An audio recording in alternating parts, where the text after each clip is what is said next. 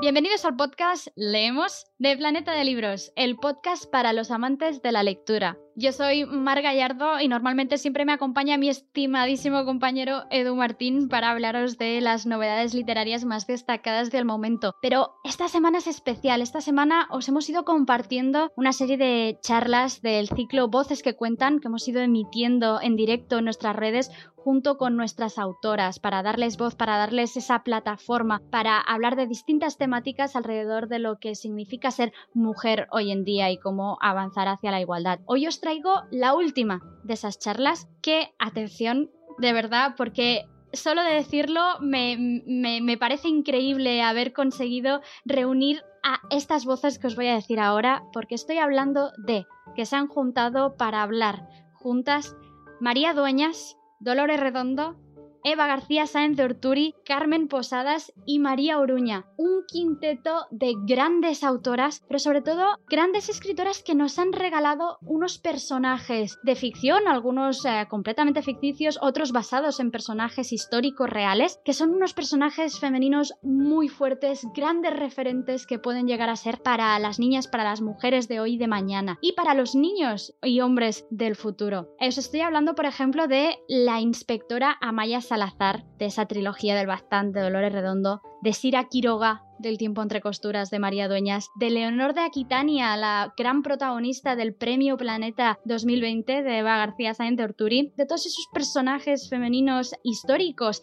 que utiliza siempre Carmen Posadas para crear sus ficciones, como es en el caso de la leyenda de la peregrina o de Maestra de Títeres. Y luego, por supuesto, tenemos también a Valentina Redondo, la detective creada por María Uruña en esta serie negra de novelas del puerto escondido os dejo con ellas, os dejo con ellas, con la evidentemente nuestra embajadora de lujo que ha sido durante todos estos días, Susana Santaolalla, que hablará con ellas sobre sus personajes y os dejo ya, me callo, que lo disfrutéis.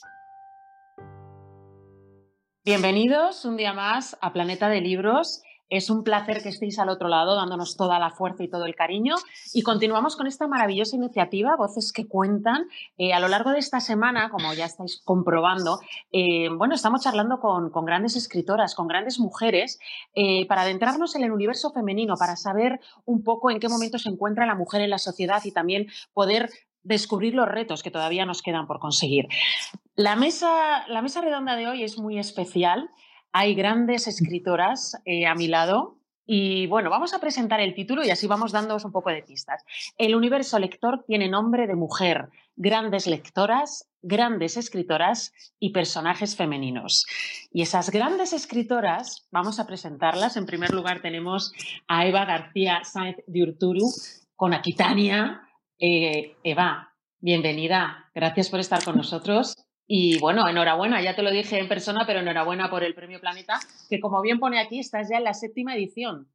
No, la novena. La novena, bueno, esto, esto hay que cambiarlo ya, la novena. Enhorabuena, sí. de verdad, enhorabuena. Muchísimas gracias. continuamos con Carmen Posadas, con la leyenda de la peregrina. Carmen, un placer volver a charlar contigo y bienvenida a Planeta de Libros. Muchas gracias, encantada. Y tenemos a María Oruña con el Bosque de los Cuatro Vientos. María, ¿Qué tal estás? En tierras gallegas, me imagino. En tierras gallegas. bueno, pues bienvenida. Muchas gracias. Bueno, pues nada, como bien dice el título, si os parece, vamos a adentrarnos en el universo lector, que tiene nombre de mujer, en este caso vosotras, pero también me gustaría antes hablar un poco de las otras mujeres, las lectoras, las que están al otro lado de los libros. Em, la semana pasada eh, salió el, barómetro de hábitos de lectura de 2019 y decía que, las mujeres somos las que más leemos. Y además que en la pandemia ha aumentado el número de lectoras. Esto es una gran noticia y me gustaría que hablásemos un poco de ellas. Eh, tengo la sensación de que las mujeres hemos aprendido a leer. Quiero decir, antes las mujeres, las mujeres de otras generaciones, leían lo que les decían que tenían que leer. Yo creo que ahora de las mujeres leemos lo que queremos leer. ¿Qué opináis? yo creo que lo del, lo del barómetro, abro yo si queréis la, la brecha, lo del barómetro de, hábitos de lectura lleva bastantes años, yo creo que más de una década, siempre marcando que las mujeres somos, eh, al menos en este país, abrumadoramente ganamos al público masculino en esto, en esto de leer. Curiosamente también en esto de leer en papel. Los hombres son como más tecnológicos y fueron los que primero se arrancaron por el tema de los, de los ebooks y las mujeres siempre como que hemos preferido eh, el tema del tacto y el tema de, de, seguir leyendo de la manera habitual. Yo que tuve experiencia, fíjate, varios años, casi una década, trabajando en la biblioteca, en una biblioteca universitaria, en la de la Universidad de Alicante, eh, puedo decir del 90%, además de profesores y de alumnos, ¿no? Pero, pero, el usuario habitual era mujer, mayoritariamente, y como tú bien dices, ¿no? Eh, sobre todo si hablamos de narrativa, de novela, eh, e-, ellas tenían sus propios gustos, sus propios criterios. A mí como bibliotecaria me preguntaban mucho, Eva, ¿qué estás leyendo ahora? Porque sabían que yo era también muy bibliófaga. ¿Y, qué estás leyendo ahora? Esto, lo otro, preguntaban, ¿no? Pero cada una tenía ya su, su gusto, digamos, muy sibarita y, y, digamos que eran, que eran personas ya con, con el gusto pues muy trabajado, ¿no? Carmen. A, diferencia de lo que tú has dicho antes, Susana, que las mujeres en el pasado leían lo que se les obligaba y ahora leen lo que quieren, yo creo que precisamente eh, una de las razones por las mujeres somos lectoras y tradicionalmente somos lectoras, o sea, quiere decir que no es una cosa que se ha inventado ahora, sino que siempre hemos leído mucho más, es porque era un espacio de libertad. O sea, eh, tú leías un libro y mm, era muy raro que alguien te preguntara a ver qué estás leyendo o si te fiscalizaran, ¿no? Así que yo creo que es una de las razones por las que tradicionalmente las mujeres han sido, han sido más lectoras y también han sido más escritoras, porque así como las mujeres se han incorporado al mundo de la creación en otros ámbitos bastante más tarde, eh, mujeres escritoras ha habido desde la noche de los tiempos, ¿no? Nos remontamos a Safo o a quien te dé la gana. Em, siempre ha habido mujeres escritoras y mujeres lectoras. Y yo quiero decir una cosa que, lo, que me alegro del presente. No es que eh, haya más mujeres lectoras, que siempre las ha habido y siempre las habrá, sino que ahora hay más hombres lectores. No sé si vosotros os pasa. es cierto. yo antes, en la, feria del libro, si alguna vez se acercaba a un señor a que le firmara un libro, siempre decía, es para mi tía, es para mi abuela.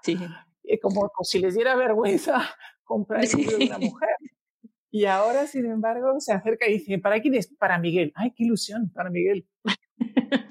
es cierto que en, las ferias del libro se ven, se ven 50-50, digamos, ¿no? Empieza, desde hace varios años empieza a verse además chicos jóvenes. Yo recuerdo con, con lo de la trilogía La Ciudad Blanca había muchos chavales, los que llamamos ahora millennials, de, entre 20 y 20 y pico años, que me decían, mira, como el libro estaba por casa porque lo había comprado mi madre, mi padre, lo que sea, empecé a leerlo, gracias a ti me he enganchado a la lectura. Entonces hay, hay toda una nueva generación eh, de chicos, de chavales como de veintipico años que, se han vuelto muy lectores estos últimos años, ¿no? En contra de lo que de lo que se cree. Y no solo en España. Ayer veo un, documental que me ha costado muchísimo encontrarlo, pero os lo recomiendo, eh, que se llama Libreros de Nueva York, de Booksellers, y habla un poco de la librería de viejo, de la librería de anticuario en Nueva York, y, pues de este boom, esta eclosión que está viendo también en Nueva York, de librerías pequeñitas, de barrio muy, muy digamos, muy imbricadas ¿no? con el día a día de la gente de cada, de cada barrio, con su idiosincrasia y lo están colocando, lo, o sea, lo están abriendo millennials, chicos y chicas súper jóvenes.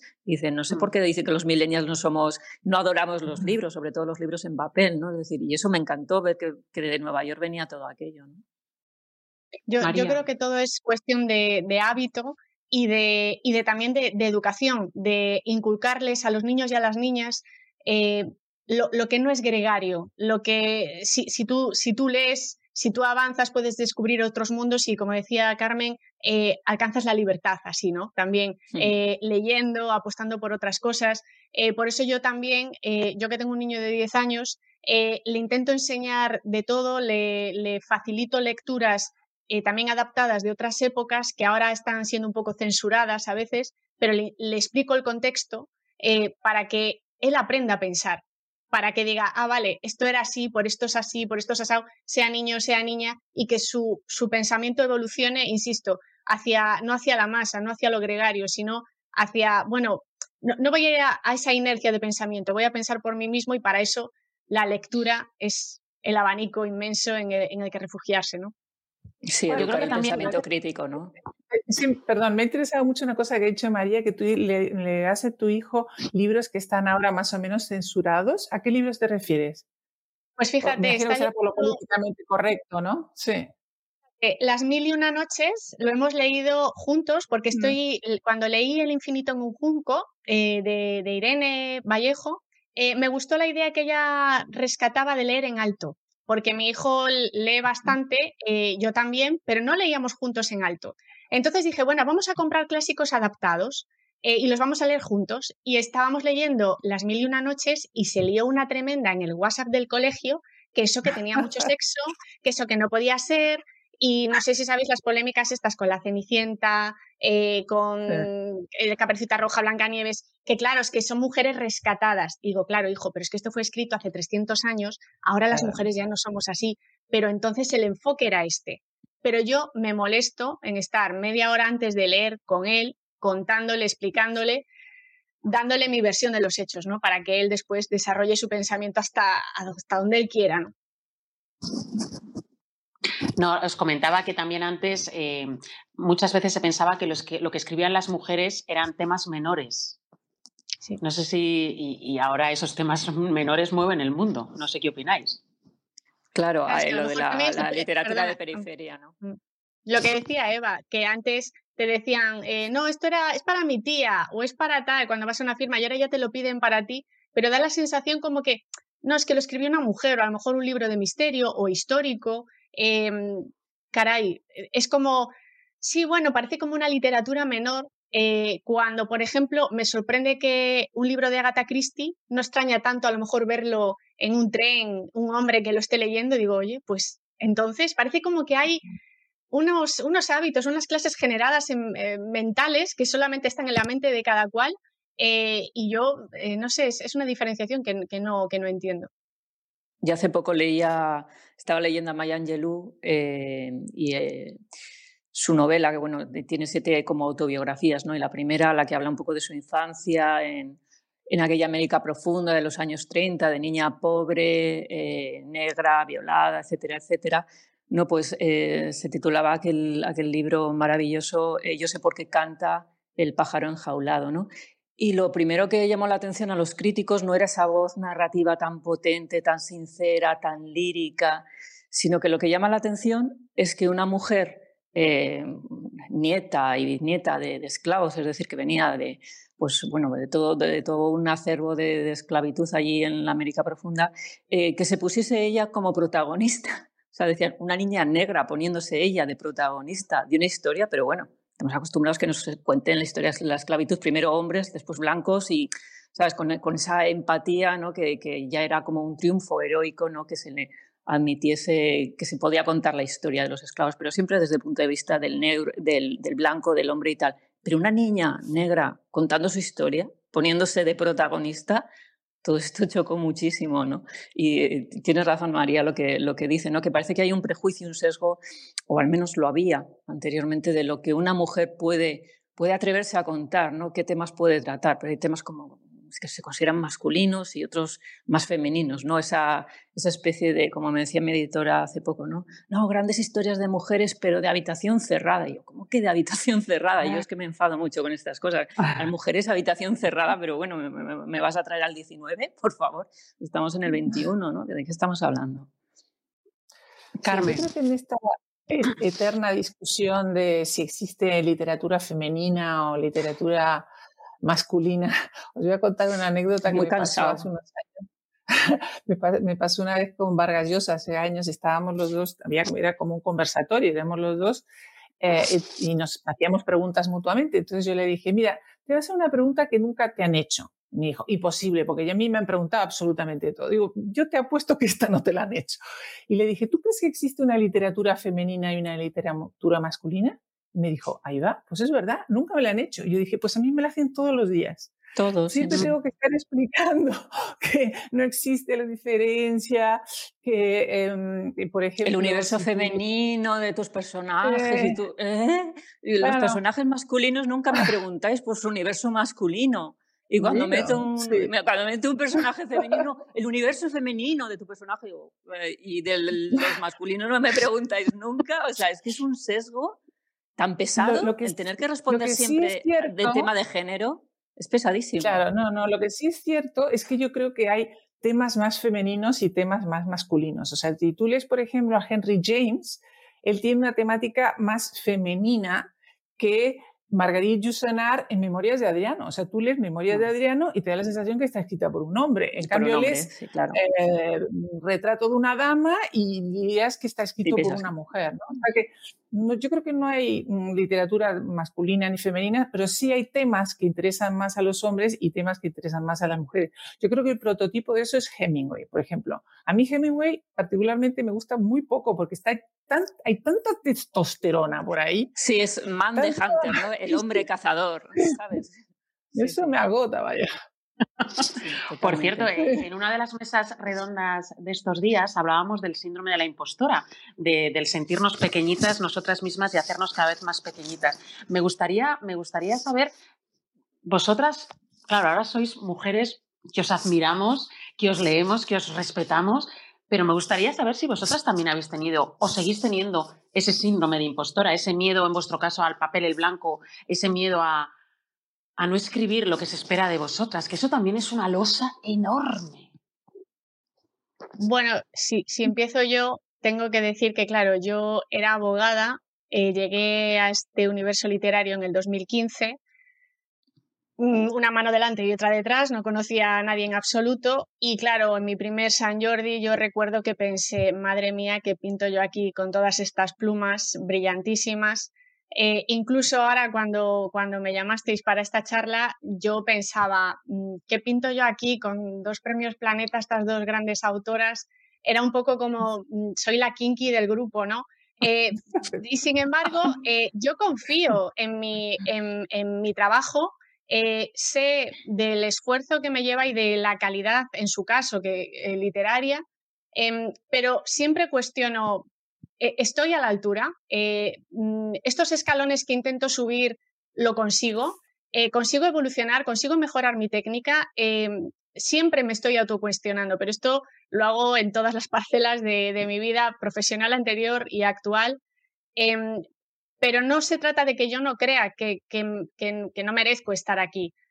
sí sé que, el trabajo duro es el que lleva a, este, a esta posición, em, pero pero sí me he cuestionado alguna vez, pero insisto, pensad en que soy relativamente nueva en, este ámbito, pues caray, he llegado aquí, esto, esto, ¿estoy a la altura? Pues sí, claro que lo pienso, pero esto también me hace trabajar para estar a la altura. ¿Vosotras qué opináis? A ver, el tema del síndrome de, la impostura. Bueno, eh, Carmen. no, no, dale, dale, dale tú, dale tú. que el tema del síndrome de la impostora eh, se, ha escuchado estos últimos años, como sabéis que en psicología como que hay cosas que se ponen de moda. ¿no? Eh, en, lo que a mí respecta, no lo tengo ni lo he tenido cuando he sido directiva de óptica, ni cuando he estado en, en la universidad, ni ahora. En el sentido de que cuando trabajo intento ser eh, lo más profesional posible, sea escribiendo una novela, sea graduando, sea prestando un libro. Eh, y me centro en eso. Y como, como decía Oscar Wilde, solo yo sé por lo que he pasado, ¿sabes? Decía él. Y yo creo que cada una de nosotras, solo nosotras sabemos por lo que pasamos cada vez que escribimos una novela, ¿sí o no?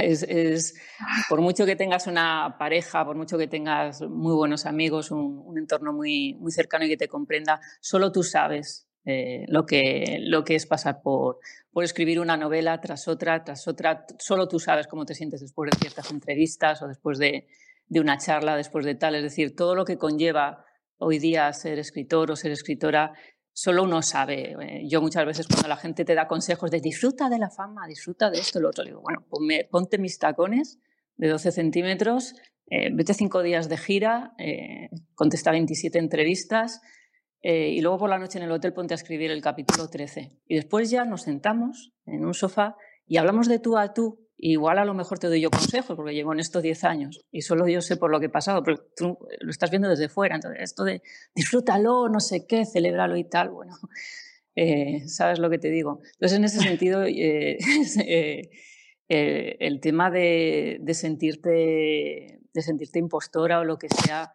eh, es que es algo que, no, me lo planteo. Quiero decir, yo sé cómo escribo, cada novela yo tengo mi percepción eh, con él. Cada vez que las miro, de mi opinión, de lo que, de si están más o menos conseguidas y, y acabo teniendo, digamos, todo el pensamiento crítico que puedo tener hacia, hacia ellas y va cambiando, obviamente, mi percepción eh, de lo que pienso de cómo ha estado cada novela, pues según van pasando años y según voy evolucionando como, como escritora, como, como, me pasaría cuando era, cuando era óptico, ¿no? Sí, obviamente gradúas mejor el séptimo año que el primero, eso, eso es así, ¿no? Pero, pero para todo lo demás, eh, sí que es cierto que hay, hay en, en el entorno eh, a veces tienes la sensación de que no hay manera de, acertar. Es decir, cuando, cuando eres una escritora que no conoce a nadie, que apenas vende, que lo que sea y tal, tú vas a una feria y nadie te hace caso, ni el organizador, ni nada. Cuando eres Liz, es decir, estás ahí en medio, normalmente tampoco demasiado. Cuando vendes mucho, eh, te tocan todas las entrevistas eh, mm. contestar preguntas que, que, a mí me dejan un poco impresionada, como eh, ¿cómo te defiendes de los que te acusan de ser bestseller? Dices, ¿defender? ¿Acusar? junto a la palabra bestseller. Eh, me estás diciendo algo peyorativo, las superventas, no sé qué, no sé cuántos, y te lo dicen con, intención peyorativa. Yo, para mí no es peyorativo, o sea, al tener dos millones de lectores, algo habré hecho bien para que haya tanta gente que, que lea algo. Es decir, es, es una profesión un poco extraña, porque si yo eh, pues consigo, por ejemplo, tener 17 ópticas o lo que sea, pues y dar trabajo a mucha gente y hacer que muchas familias vivan de mi trabajo, pues eh, en ese sector sería alguien que está haciendo bien.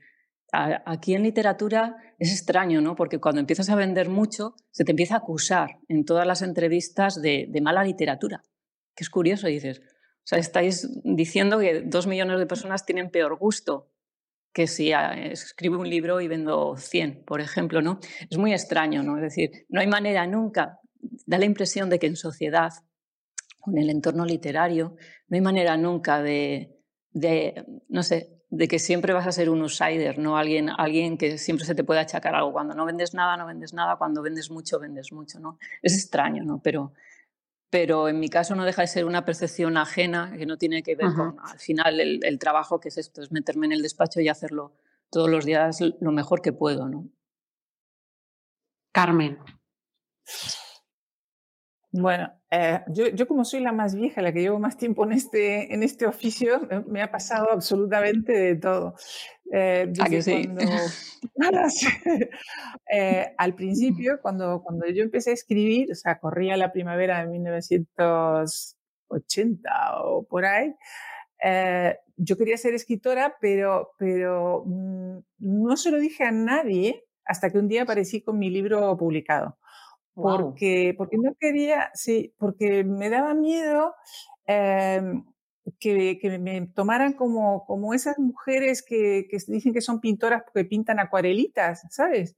Entonces yo dije, no, yo hasta que no tenga el libro publicado, y incluso me dieron un premio por el primer libro, o sea, me dieron el, primer, premio al, mejor libro de infantil del año 80 y, no me acuerdo, bueno, principio de los 80, eh, no, no dije que era escritora, pero precisamente por eso, porque a las mujeres siempre tenemos un plus, contra nosotros un plus de sospecha, ¿no? Tú dices escritora y entonces te miran como perdonándote, perdonándote la vida.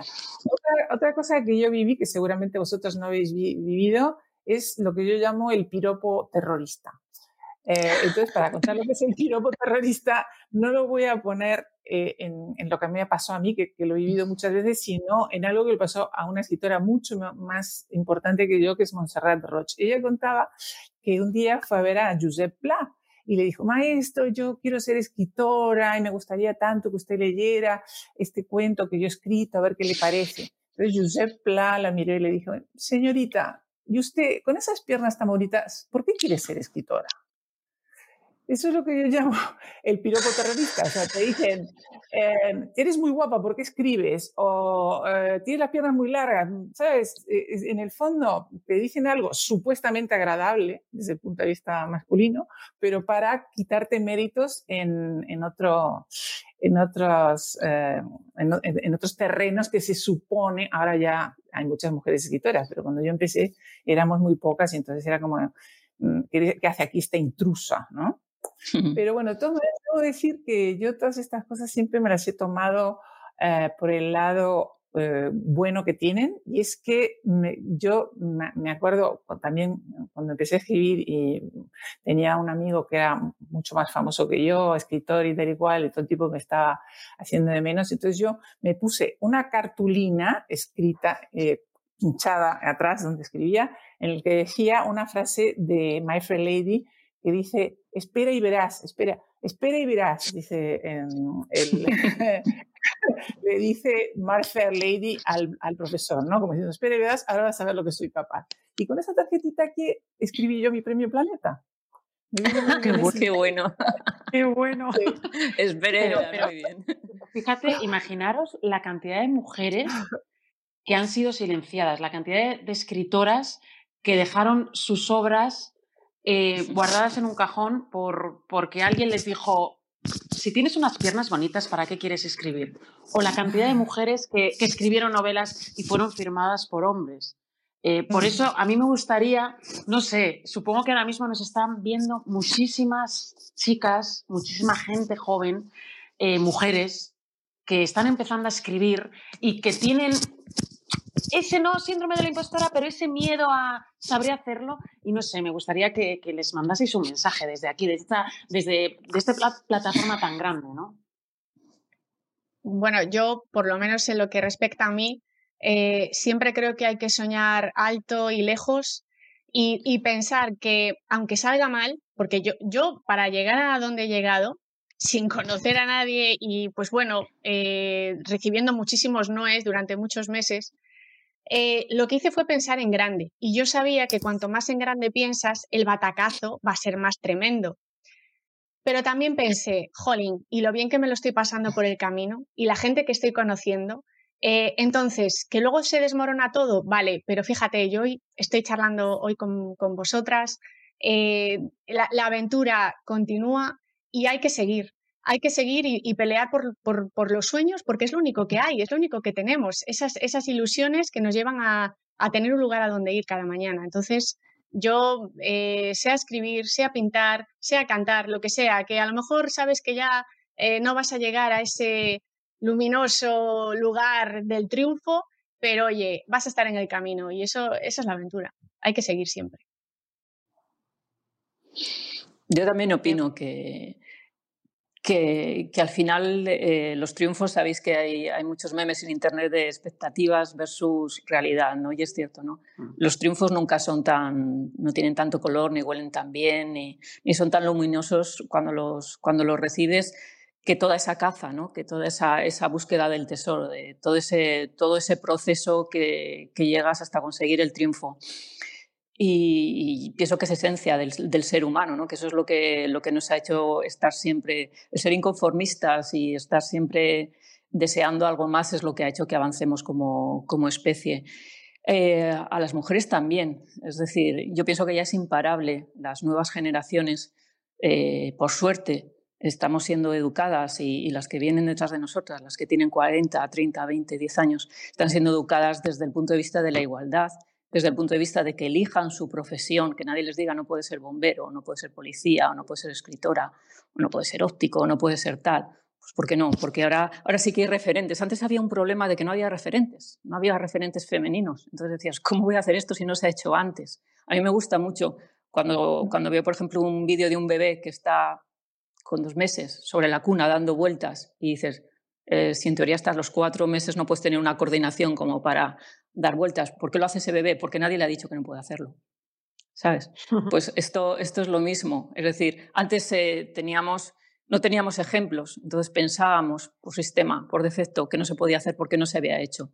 Ahora, cuando empezamos a tener referentes femeninos y masculinos, eh, las nuevas generaciones comprenden que se puede hacer todo que puedes hacer lo que quieras, que puedes llegar a ser presidenta de Estados Unidos, porque tendrán un referente posiblemente en los próximos años, o que se puede ser premio Planeta eh, cuando cinco años antes estabas prestando libros, ¿sabes? Porque hay referentes. Entonces, creo que es importante eh, llegar a un momento que no lo vamos a vivir nosotras, en el que haya una masa crítica de igualdad, de igualdad, de que todos seamos tratados exactamente iguales, de que aquí no estemos hablando, que no sea necesario un 8 de marzo, ¿sabes? Eh, y yo estoy hasta el gorro de que digan una mujer eh, ha ganado el premio Planeta con un personaje femenino, no sé qué. Yo me horrorizo porque me pasé tres años escribiendo de un mundo que era el mundo aquitano y ni se me pasó por la cabeza que le estaba dando voz a Leonor de Aquitania. Lo mismo que había escrito otros años la trilogía de la Ciudad Blanca y el personaje principal era una Lope de Ayala y nadie me decía, nadie me ha dicho nunca, ¿reivindicas el papel masculino de los investigadores en el País Vasco?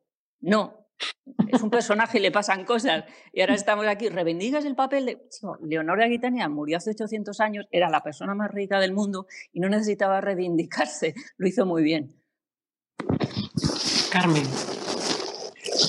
Bueno, yo, este, consejo va tanto para hombres como para mujeres, porque tener eh, éxito en, una carrera literaria no es fácil ni para nosotras ni para ellos, todo se ha dicho, ¿no? O sea, que aquí la, mm. recomendación va para los dos. Yo les diría que, mm, que eh, esto no, es, no son los 100 metros lisos, sino que es la maratón que, hay que perseverar porque vas a tener muchos rechazos. Esto que contaba María y que me imagino que a Eva también le pasó en un momento dado, te, van a decir que no un montón de personas. Eh, el que resiste gana, o sea que seguir adelante es, la, mejor opción. Y, y, después también mm, lo que decía antes, yo los rechazos, los ninguneos, eh, toda esa gente que me miraba un poco por encima del hombro, para mí fue un acicate. O sea que mm, a mí me ayudado mucho el tener esa y el, poder decir, ah, sí, espera un momento que ahora verás quién soy yo. por cierto, eh, no, no, desde luego, nos han educado de manera distinta. Eh, por ejemplo, un claro ejemplo, no vayas sola por la noche, ten cuidado, eh, mm, te puede pasar cualquier cosa. Eso ya es eh, un claro ejemplo de que nos, no somos, no, nos han educado de la misma manera. Eh, nos comunicamos de manera distinta, nuestras condiciones familiares son diferentes y también nuestras condiciones sociales. Me refiero, una mujer tiene que ser madre, un padre puede elegir ser padre y nadie, y nadie le va a juzgar. Entonces, mi pregunta es, ¿escribimos las mujeres de manera distinta a los hombres? Bueno, aquí a lo mejor vamos por lo que hablábamos antes, ¿no? Si hay literatura femenina o no. Si consideramos que no, claro, es que hay veces que es como, bueno, es que las mujeres parece que a lo mejor una novela de misterio, e imagínate, pues es que van a aparecer recetas de cocina, o es que va a aparecer, es más, más, introspección en el personaje femenino, lo que también decía Eva de el universo eh, femenino, pero el universo masculino parece como que no. Em, yo, yo la verdad que eh, no, no sé si, si las mujeres intentamos ahondar más en esos perfiles, eh, pero de verdad que, yo cuando, esto, esto me pasa siempre, cuando elijo una lectura, jamás me fijo en, en, el autor, me fijo en la historia. Ahora que soy escritora, tengo más respeto por los autores, porque antes confieso que ni siquiera miraba, no soy nada cotilla, y ni siquiera miraba su biografía, me daba exactamente igual, eh, cuando es importante para entender por qué lo escribió, en qué contexto. Eh, bueno, aquí ya llegaríamos a la crítica literaria, pero em, de, verdad que a mí lo que me importa es la historia. A mí me sucede que hay autores que me encantan, pero que a lo mejor hay un libro que no lo compro porque a lo mejor es que me está hablando de los Reyes Godos de no sé qué. Digo, mira, ya sé que tu calidad literaria es fantástica, pero esto no me interesa. Em, entonces, yo solo me fijo y siempre me fijo en las historias. Y cuando sobre todo me dicen, recomiéndame un autor, Digo, bueno, yo te recomiendo historias. Yo ya sé que Carmen Posadas y Eva García Sáenz son unas autoras fantásticas, pero fíjate, esta historia que contó en este libro es, ¡guau! ¿sabes? Eso, es en lo que yo me fijo. Luego hay cada cual que es como tiene autores fetiche que dice, ay, todo lo que publique esta persona, aunque sea de la 25 historia de la guerra civil, me lo leo. Pues bueno, pero yo soy más de historias. Eva. Yo me, pasa como María y me ha pasado siempre. O sea, siempre me he fijado en la contra del libro y en, la sinopsis. Si me apetece meterme en ese mundo o no. O sea, la historia que me cuenta o no, o, no, me, o no me gusta. Es cierto también que te lees varios libros de un autor y te gustan, pues luego puede que leas la sinopsis y digas, pues de entrada a este mundo no me apetece entrar, pero oye, por ejemplo, Margaret Massantini, a mí me encanta. Tiene historias preciosas, tiene historias durísimas y tiene historias muy variadas pero normalmente la leo siempre. ¿Por qué? Porque es que me gusta tanto cómo escribe y las historias que escribe me tocan, me llenan, me emocionan, que me da igual lo que me esté contando. Con el tema de lo que decía María, del universo masculino y, femenino, pues fíjate, ¿cómo os digo si es mi autor favorito o mi autora favorita? Eh, Yasmina Cadra escribió eh, Lo que el día le debe a la noche. Tenéis también la película que es magnífica, pero la novela es de una sensibilidad, es preciosa y es una historia que de entrada mm, dices, la guerra de independencia de Argelia en los años 40 es lo último que creerme que me podía interesar. Pero es una historia tan bonita, tan bonita. Bueno, pues resulta que dices, esta mujer que bien escribe, qué sensibilidad. Vaya, pues Yasmina Cadra después de leer varias novelas, me enteré de que es un militar argelino, que además vive exiliado en Alicante. y como, y como eh, digamos, para, eh, como queja, digamos, ¿no? como, como crítica al, sistema tan duro eh, en el que tenían a los militares argelinos, él decidió escribir con un seudónimo y fijaros, hizo algo tan que nos puede parecer tan, tan extraño y tan contracorriente, que es un militar argelino escribiendo desde el punto de vista, o sea, poniéndose como Yasmina Cadra, es un hombre de unos 60 años argelino que vive aquí en Alicante. Yo me enteré después de leer dos o tres novelas diciendo que bien escribe esta mujer, qué sensibilidad, qué tal. Me encanta, me encanta. Y además es que os lo recomiendo, o sea, os recomiendo. Lo que el día le debe a la noche es una de las historias mm. de amor, de superación, de, de, de desarraigo, de guerra más bonitas que se, que, que, se, que, se pueden, que se pueden leer. ¿no? O sea, con eso os digo, os digo todo. ¿no? Yo creo que tenemos un sesgo, tenemos un prejuicio masculino-femenino, eh, porque, porque me hubiese encantado haber nacido en un mundo en el que todos fuésemos ángeles, os lo juro, no tuviésemos sexo, no tuviésemos género, porque es que no dividiríamos el mundo, el mundo en dos en todas y cada una de nuestras acciones, ¿no? Es un poco, ¿no resulta ya cansado? Vosotros que llevéis ya, llevamos 40, 50, 60 años en este mundo, ¿no os resulta ya cansado? ¿Sabes? Bueno, yo mm, prefiero que el mundo sea como es porque me gustan mucho los señores y esperamos ángeles, nos íbamos a aburrir muchísimo. Pero, eso me ha encantado lo, que has comentado, Eva, de, de, este militar que tú pensabas que era una, una mujer, porque viene un poco a, mm, ahondar en algo que, que, yo iba a decir. Yo soy jurado del Premio Planeta desde hace 20 años y soy jurado de multitud de premios también. Y siempre eh, hacemos, o, o, cuando hablo con otros ah, mm, eh, jurados o yo misma, hago una apuesta. Digo, uy, esto está escrito por una mujer, está clarísimo. Bueno, esto me juego la vida que está escrito por una mujer. Oye, no damos una, nunca. No, en pero serio. nunca, nunca. Hasta tal punto que ahora eh, el último jurado en el que estuve fue un premio de, de novela eh, negra en, en, Canarias, un homenaje a Agatha Christie, porque Agatha Christie, cuando tuvo todavía aquel episodio que desapareció, que nadie sabe que puede subir, se separó de su marido, inmediatamente se fue a Canarias, entonces Canarias ha instaurado un premio mm, de Agatha Christie de, de novela. Y entonces estábamos discutiendo en el jurado y, bueno, está clarísimo, pues está escrito por una mujer, porque este dato, porque aquel otro, porque no sé cuánto, porque date cuenta. Bueno, no, no estaba escrito por un hombre, estaba escrito por dos hombres. Estaba escrito la limón por dos hombres y nosotros pensábamos que era una mujer. Que era una mujer. con eso te digo todo. O sea, que em, la gente que piensa que, que, las mujeres escribimos así o asá o asá, yo que te digo que leo ciegamente a montones de autores, no doy una. A mí, a mí me sucedió con, con, este premio Planeta, que recuerdo que lo presenté bajo el seudónimo de Santiago Shelby. Santiago era por el primer personaje de la primera novela que escrito, eh, Yago del Castillo, y Shelby era un, un homenaje a, a, una serie que me inspiró mucho cuando estaba escribiendo la novela, que era Peaky Blinders y era la familia Shelby era una familia de mafiosos, pero había muchísimo de estrategia política y entonces, bueno, Santiago Shelby. Recuerdo que varios miembros del jurado, cuando, cuando gané el planeta, eh, decían, jo, este Santiago Shelby, tal, Aquitania, esto, lo otro, esto, lo otro, tal. Y, y cuando me contaron que cuando abrieron la plica vieron que era una tal Eva García de Urturi, y dijeron, ¿y esta chica? qué bien escribe, ¿no?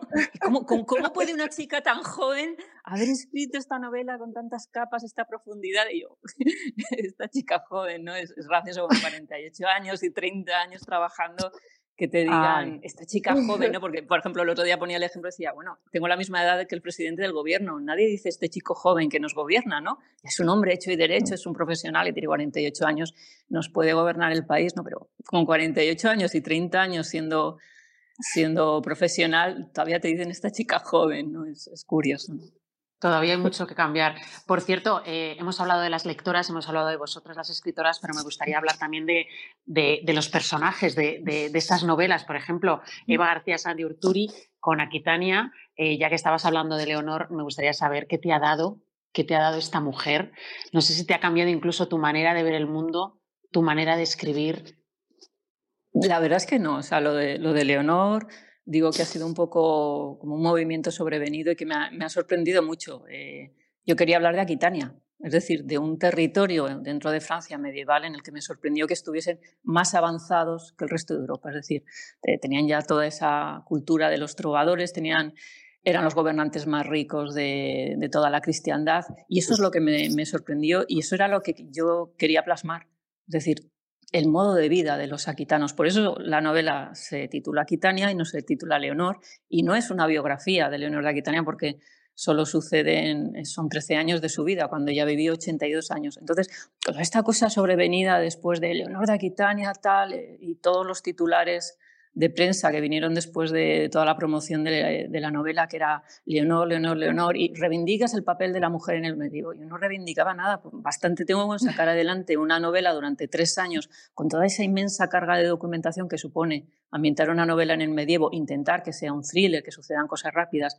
Y tercero, hay cuatro eh, puntos de vista en la novela, el de Leonor, mm. el de Louis, el de Ray y el de Niño, es decir, son tres masculinos, uno femenino. Entonces, el que todo sea, a, mí me encanta que sea un personaje que haya llamado la atención, pero también eh, a mí me fascinó la historia de su padre, del duque de Aquitania, la historia de su abuelo, el, eh, Guillermo el Trovador, es decir, es todo un linaje que es impresionante, hombres y mujeres, Felipa de Tolosa, su hermana también, ¿no? pero es un linaje que, que, era espectacular. ¿no? Entonces, que todo se haya centrado en Leonor de Aquitania, tal y cual, eh, no sé, ha sido un poco algo sobrevenido, me ha sorprendido bastante. Puedo decirte que no, que no me ha sorprendido en el, en, el, término positivo de la palabra, que se me haya metido en el debate de género cuando yo estaba toda feliz escribiendo seis novelas sin darme cuenta de si los personajes protagonistas eran hombres y mujeres. Después de escribir Aquitania me di cuenta y digo, ahí va, pues si eran hombres y ahora resulta que Leonor es, es, es mujer. Ni siquiera me había dado cuenta. Entonces, que se te meta todo el rato en un debate por ser mujer en el que tú no te has querido meter, eh, te da un poco de impotencia porque dices, bueno, eh, es decir, yo quería hablar de unas luchas de poder entre familia, quería hacer un juego de tronos, quería hablar de un territorio. Eh, resulta muy impotente desde tu punto mm. de vista profesional que algo con el que has trabajado con una intención, que es simplemente escribir un thriller histórico, luego eso se desvirtúe y te lleven todo el rato al debate de género, de género, de género, de género, cuando dices, bueno, eh, trátame con igualdad. Si fuese hombre, mm, ¿sabes? O si, si, Leonor fuese hombre, hablaríamos del contenido de la novela, no todo el rato del debate de género. Mm. Me resulta muy pesado. Es como, os pongo un ejemplo un poco, un poco banal, ¿no? Si por ser hombre, todo el rato, y por ser escritor, mm, te preguntas en todo el rato por el fútbol, por el Barça, por el Madrid, por tal y dirás, perdona, vamos a hablar de la novela, vamos a hablar de lo que Tú me has llamado no porque yo sea hombre y porque me guste el fútbol. Me has llamado porque he escrito una novela que se está vendiendo mucho. Hablemos de eso. A los hombres no les ocurre. A mí es que, mm, me traigan todo el rato un debate en el que no he querido entrar y no era la intención al escribir esta novela, pues eh, me está resultando una experiencia, no voy a decirte que está siendo agradable para nada. ¿no? Pero bueno, supongo que, que muchas lectoras a lo mejor sí que te han escrito para, para hablarte del personaje de Leonor, ¿no? Y para pues no sé, para darte las gracias por esa fuerza que tiene, ¿no? Y que a lo mejor es que, es que dar las gracias por, por, la fuerza, ¿qué sentido tiene? Bueno, eh, por una mujer luchadora, no sé, puede ser. es que eran todos todo luchadores, es decir, Luis, por ejemplo, que es el, el, otro protagonista de la novela, que, es, que es, un, es un rey fascinante, es un rey que es paz, es persona altamente sensible y demás, y con esa debilidad tiene que reinar. Es decir, es, es, un personaje igualmente que, que, te habla de la fortaleza serena de los débiles, etcétera, etcétera. Es decir, que hay otros cuantos personajes, masculinos o femeninos, en la novela que te hablan de, ese lema de la novela, del solo se seguir, ¿no? Y eso es de lo que trata la novela, ¿entiendes? O sea, no, no hay que agradecer porque pongas un personaje femenino o masculino al frente ni nada de eso, ¿no? Toda la novela es una lección de fuerza, digamos. También tenemos que cambiar eso nosotros, a lo mejor también los periodistas, ¿no? No buscar ese punto y tirar solo de ahí, ¿no? Intentar visualizarlo mucho Y sobre todo ¿no? escuchar, ¿no? Escuchar las respuestas, porque cuando alguien es como cada entrevista para mí es, es, un adoctrinamiento, porque tengo que, ¿sabes? Te dicen todo el rato, no, porque Leonor, porque Leonor, porque Leonor, porque reivindica, reivindica, reivindica, feminismo, feminismo, y tú todo el rato tirando para el otro lado, tirando para el otro lado, intentando evitar el ¿eh? titular. ¿eh? Claro, y, y, el titular al final te van a poner el titular que quiere, reivindico el papel de la mujer en el medievo, tal. Leonor fue la primera feminista en la historia. Pero ¿cómo vamos a hablar de feminismo en el siglo XII, por favor? O sea, es, es, es, presentismo, es decir, es verlo desde tal. Entonces te critican porque tú has dicho algo que no has dicho, que es que es la primera feminista de la historia, y te llaman inmadura y te llaman no sé qué y no sé cuántos. Entonces dices, mm, me estáis metiendo en un debate en el que no he querido entrar y, y, me estáis haciendo decir cosas que no he dicho y me estáis poniendo titulares que no son míos y encima después de eso se me critica por hacerlo. Lo que digo, por favor, no hagáis. O sea, es, es, yo creo que al final lo, impor lo, importante, yo creo, es que estás en la edición número 9 y la gente está leyendo Mm. a Kitania, no solo a Leonor. Yo creo que eso es lo importante. Lo, lo importante, yo creo que para todos los escritores lo que nos gusta, estaréis de acuerdo conmigo, es que lo que escribes se entienda, ¿no? O no, no penséis vosotras a Carmen. Eh, Yo creo que sí, al final esa es la idea, ¿no? que te lean, O que María, llegue el mensaje. no, el- pero sobre todo que lo que, que lo que has escrito se, se entienda, ¿no? Lo que Se entienda. querías decir, Evidente. que se entienda, ¿no? No que se malinterprete, ¿no? ¿O qué pensáis vosotros? Pero yo creo que los lectores también saben llegar al otro lado, o sea, no te, o, o al menos no te quedas pues en, en esa visión de la masa, lo que decía yo antes, lo, lo gregario, ¿no? Dices, me puedo quedar con el titular o me puedo quedar, a ver, me interesa, lo voy a leer, eh, ¿qué, me, ¿qué me vas a contar? Al final esa entrevista queda en el aire. Yo, de hecho, leo muy pocas entrevistas de, de- ya os digo, no soy nada cotilla, me interesa lo que hace la gente, pero, pero no... Después sí, me, me tiene que ha- haber gustado muchísimo el libro y entonces digo, ¿por qué lo ha escrito? Entonces me interesa realmente el autor o la autora. Carmen. Eh, ¿En concreto sobre ese tema o, o del libro Sí. mío? Bueno, bueno, si quieres. Bueno, venga, vale, vamos a hablar del libro y de todas las mujeres que aparecen en este libro. Ah, bueno, en mi caso tampoco es, tampoco es deliberado, o sea, no, no, no, no, no quería hacer una historia de mujeres, a pesar de que la editorial pone ahí la, la historia de una perla extraordinaria en manos de mujeres maravillosas o algo por el estilo, que yo no quería que lo pusieran, porque además ha habido muchos hombres que han tenido la perla, pero bueno, como estamos en lo que estamos, ya no, hay, hay batallas que las doy por, por perdidas y desde luego el, el lector, y tengo la suerte que la novela va fantástico porque vamos ya por la octava edición, salió en, en diciembre, eh, ha entendido la, la propuesta, que no es una historia de mujeres para mujeres, sobre mujeres, que esto es muy agotador, sino que es, eh, bueno, es la historia de un objeto, porque a mí siempre me había mm, llamado la atención, me, me llama mucho lo- la atención los objetos, ¿no? Yo de niña tenía una relación con los objetos muy, muy cercana, que luego la vas perdiendo porque bueno, vas haciendo mayor y ya no, no tienes esa, esa, esa idea de los niños, ¿no? Que, que a lo mejor una, una silla es casi como una persona o uno, mm, yo que sé, algo de tu abuela que le tienes cariño, pues significa muchísimo para ti. Bueno, entonces yo siempre me había preguntado qué pasaría si los objetos hablasen, ¿no? Y en concreto las joyas que están en contacto muy directo con, con las personas. Y, y, de ahí, de esa idea, viene eh, la novela. Yo en un momento dado pensé es, hacer este mismo ejercicio con una joya familiar, pero luego me di cuenta que tenía un recorrido muy corto, porque esa joya mm. había estado dos, tres generaciones en la familia, pero dije, ya que voy a hacer hablar a los objetos, voy a hacer hablar a alguien que tenga muchísimo que contar. Y, uh, y entonces se me ocurrió la, la, la perla peregrina, que, llevaba muchos años haciéndome guiños y yo no me daba cuenta porque iba al Museo del Prado y la peregrina estaba en cuatro, cinco, seis, siete personajes completamente distintos, de, incluso de siglos diferentes, eh, en el sombrero de Felipe III, en el pecho de María Luisa de Orleans y luego de, eh, me da igual, de Mariana de Austria, muchos, muchos, muchos personajes. Y luego lees el Quijote y habla de la peregrina, o ves, eh, habla Alejandro Dumas en, en, en, el Conde de Montecristo. Entonces dije, bueno, voy a hacer hablar a, a la perla peregrina y 500 y pico páginas más, más adelante ahí está el, el resultado. Habló muchísimo la perla, porque claro, va desde Felipe II hasta Elizabeth Taylor, pasando por todo lo que tú quieras. Es un recorrido histórico de 500 años. Bueno, y luego tenemos el, el libro de María Bruña. Dime, dime, María. No, dime, dime tú.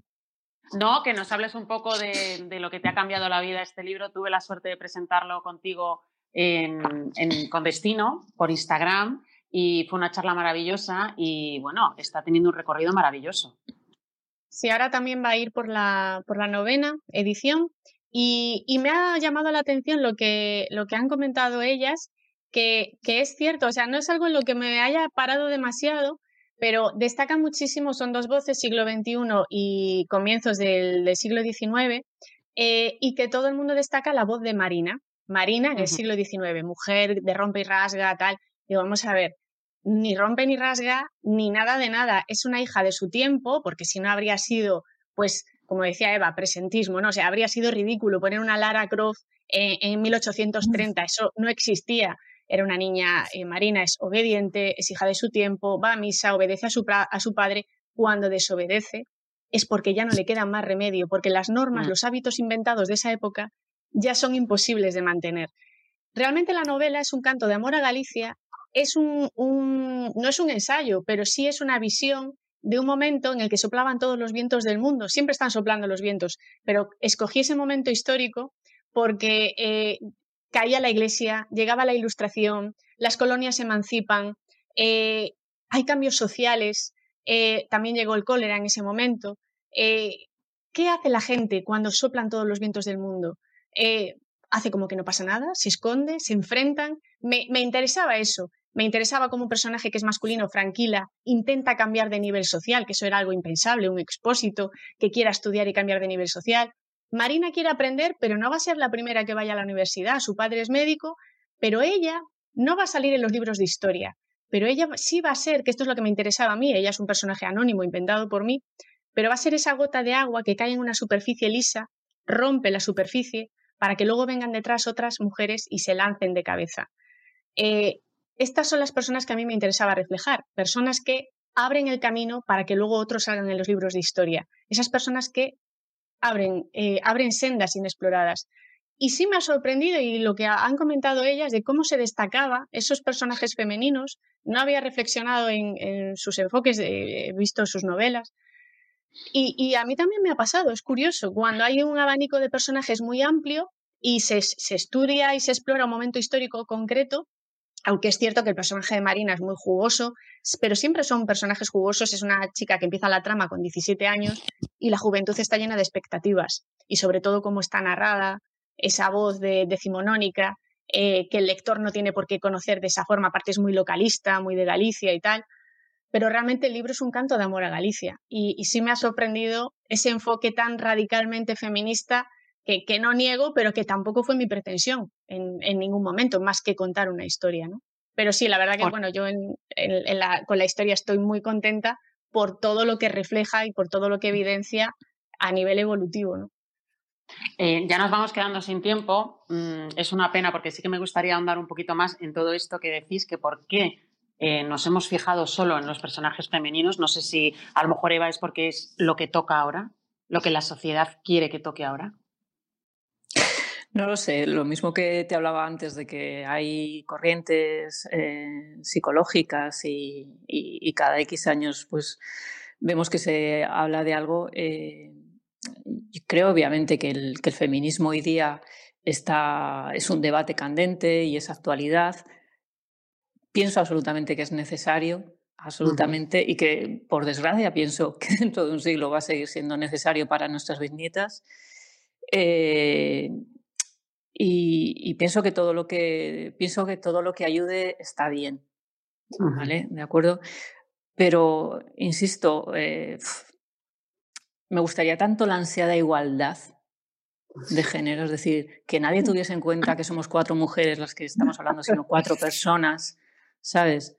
Eh, y que no se tuviese en cuenta ni el género de quien escribe ni el género de los personajes, eh, sé, que, sé que suena demasiado utópico, ¿no? pero, pero me gustaría vivir en ese mundo en el que el género no tuviese que, que se nos tratase a todos como personas y a nuestros personajes como personas, ¿no? independientemente de, de su género. Eh, bueno, nos quedamos sin tiempo ya de verdad. Eh, me gustaría que nos recomendaseis una lectura. Os iba a decir una lectura de una escritora, pero después de lo que hemos hablado ahora mismo, creo que no. ¿Nos recomendáis una lectura tal cual? Pues mira, yo voy a recomendar una lectura, pero no porque sea mujer, sino simplemente porque me ha deslumbrado y que yo no había leído. Mea culpa, mea culpa, mea máxima culpa.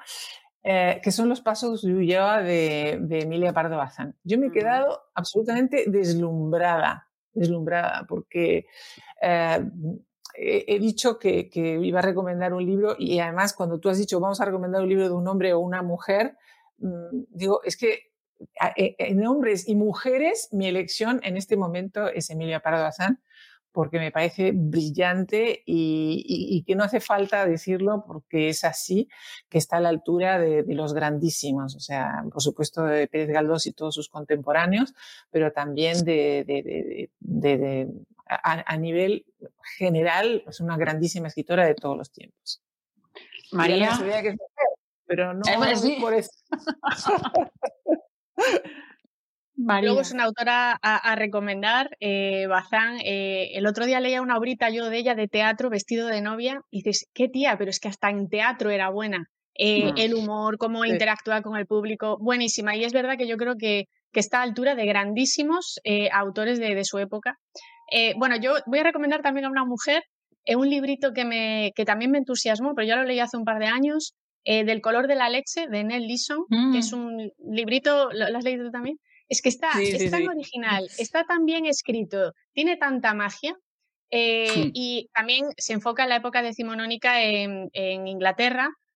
Eh, no, es el fondo realmente, a lo mejor, pues cómo viven entonces, eh, pero está tan, tan bien escrito, disfrutas tanto cada página, que, que, es un librito, ya digo, pero una maravilla. Eso fue un descubrimiento para mí esta autora. ¿Y Eva? Pues yo os, puedo recomendar unos cuantos ¿no? que, me hayan, que me hayan emocionado últimamente. El, que más recuerdo hace unos meses fue el de La chica salvaje, que era de, de Lea Owens. Es mm. una historia preciosa de, un, de, una niña que se queda, que se queda mm, en la práctica huérfana, ¿no? en, en, unas marismas y que, que, ya sola desde los, prácticamente desde los cinco años tiene que aprender a cocinar para no morir de, de, inanición y, tiene que, y tiene que educarse ella sola con, todos los extraños o extrañas que vayan llegando a las marismas y sobrevivir a un mundo hostil por naturaleza y una sociedad muy, muy, muy hostil. Es, vamos, para mí es como una especie de, náufrago o de, o de, canto a la naturaleza eh, impresionante, ¿no? De las, de las obras que más me han emocionado últimamente. Pues nos vamos a quedar con estas recomendaciones literarias eh, y nos despedimos. Ha sido un placer charlar con, vosotras, con estas grandes escritoras, em, Eva García Sáenz de Urturi, Carmen Posadas y María Oruña. Gracias, vuestras voces cuentan, de verdad. Muchísimas gracias por estar con nosotros en Planeta de Libros. Un abrazo enorme. A vosotras. Lo mismo, un placer. Continuamos con esta hermosa iniciativa, Voces que Cuentan, y estamos charlando durante todos estos días con grandes escritoras, con grandes mujeres, para acercarnos un poco más al mundo femenino, para ver en qué posición nos encontramos y también para ver los retos que nos quedan por cumplir. Y en estos momentos nos acompañan dos grandes mujeres, mujeres que lee muchísima gente. Tenemos a María Dueñas con el tiempo entre costuras y por supuesto también con Sira. No los tengo todos, pero bueno, María, bienvenida a Planeta de Libros y gracias por estar con nosotros. Muchas gracias, encantadísima de estar con vosotros. Y también tenemos a, otra de las grandes de Planeta de Libros, Dolores Redondo. Gracias por estar con nosotros. Aquí tengo. Es un auténtico placer, además hoy. Ofrenda la tormenta. Además, hoy, un día tan importante. Y bueno, voy a decir el título de esta última charla de Planeta de Libros, de Voces que Cuentan. Lleva por título El universo lector tiene nombre de mujer, grandes lectoras, grandes escritoras y personajes femeninos. Por cierto, damos las gracias a todos nuestros lectores y a todas nuestras lectoras que están al otro lado escuchándonos. Y me gustaría, precisamente comenzando, a hablar con sobre estas lectoras que son tan importantes. Lo decíamos antes en la anterior mesa redonda, que la semana pasada, eh, creo que hace dos semanas, dieron ya los datos del barómetro de hábitos de lectura. Y como lleva pasando durante muchísimos años, las mujeres seguimos siendo las, las que más leemos. Pero es curioso porque durante la pandemia el número de mujeres lectoras ha aumentado. Aumentado. Buenas noticias. Se están portando bien las lectoras, ¿no, chicas? En ello están, sí, ¿verdad, Dolores? Lo notamos. Bueno, desde luego, siempre, han estado ahí, siempre hemos recibido su, su, apoyo y su cariño, su presencia constante en redes sociales, están, están líderes. Eh, pero, pero bueno, pues no es extrañar que en pandemia también pues sean las que lleven la voz cantante en esto. Y bueno, en esto y muchas otras cosas. no, pero es verdad que es, es una alegría y, y algunas veces te, eh, alguien lo, usa un poco como arma arrojadiza, ¿no? Pues que tú escribes para mujeres y al final dices, no, yo no escribo para mujeres, pero es cierto que, que las mujeres están ahí siempre en primera fila. no sé si en las firmas, en las firmas de libros, en las firmas de libros veis que, hombre, siempre ha habido muchas mujeres, pero cada vez hay más hombres que, leen vuestras, vuestras obras, eso es innegable. Eh, o sea que al final eh, las novelas escritas para mujeres al final es para todos. Pero también es verdad que son ellas las que vienen masivamente a las firmas. Vienen muchos chicos, en el caso de, mis novelas es novela negra y sí que, que están equiparados los lectores con lectoras, pero muchas veces son ellas las que vienen a la firma y me dicen, esto es para mi marido, esto es para mi hijo, esto es para mi yerno. Así que ahí también siguen siendo ellas. Sí, pero, además a mí mayoritariamente, sí, no, mayoritariamente mis, mis lectores son mayoritariamente femeninas y, y, a los actos de presentaciones, de firmas y de tal vienen mayoritariamente mujeres, pero hablas con los organizadores y te dicen que da igual, que la semana pasada o la semana siguiente va a venir un autor hombre que puede hablar de crímenes o de hazañas bélicas, en fin, técnicamente masculinas o teóricamente o supuestamente masculinas y al final sigue habiendo más mujeres en la audiencia. ¿no? Las mujeres asisten más a los actos culturales de cualquier tipo. Tengo la sensación que las mujeres, bueno, a lo mejor estoy equivocada, ¿eh? eh yo llevo más o menos 15 años haciendo entrevistas a, a escritores y sí que es verdad que los primeros años solo entrevistaba a escritores, a muy pocas escritoras y ahora hay oyentes que me escriben y me dicen, bueno, es que siempre, siempre en tus programas metes eh, mujeres. Y yo les contesto, bueno, es que no sabes la cantidad de mujeres escritoras que hay ahora mismo. Eh, están cambiando las cosas. María. Estamos aquí, nos quedamos congeladas unas, unas a otras para no pisar la voz. No, es verdad, absolutamente verdad. Eh, no sé cuánto tiempo exactamente lleva esta, esta tendencia, pero ahora mismo eh, ves la mesa de novedades de cualquier mm, punto de venta, de cualquier librería, ves incluso la lista de más vendidos en, cualquier periódico y, hay un componente enorme de mujeres y, es, es, vamos, es buenísimo, por supuesto que es, es, buenísimo.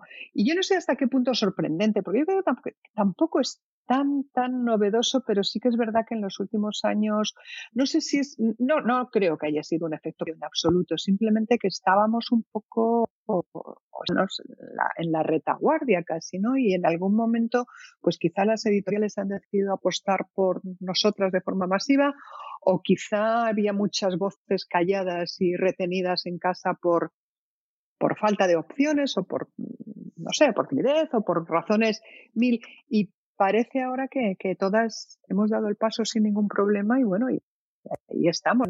Eh, nuestra presencia, nuestras cifras de ventas y, lo que antes decía Dolores también y el, efecto un poco rebote ¿no? en, otras mujeres más jóvenes o, distintas que, que te ven o nos ven y, se animan a dar ese paso.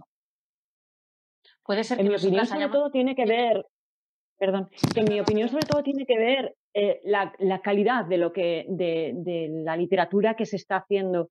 Eh, no creo que el lector cuando va a comprar un libro eh, le importe tanto si el que firma es un hombre o una mujer como que se lo haya recomendado a alguien en quien confía y que le, esté prometiendo una historia que, ya le está interesando cuando, cuando lee las primeras páginas.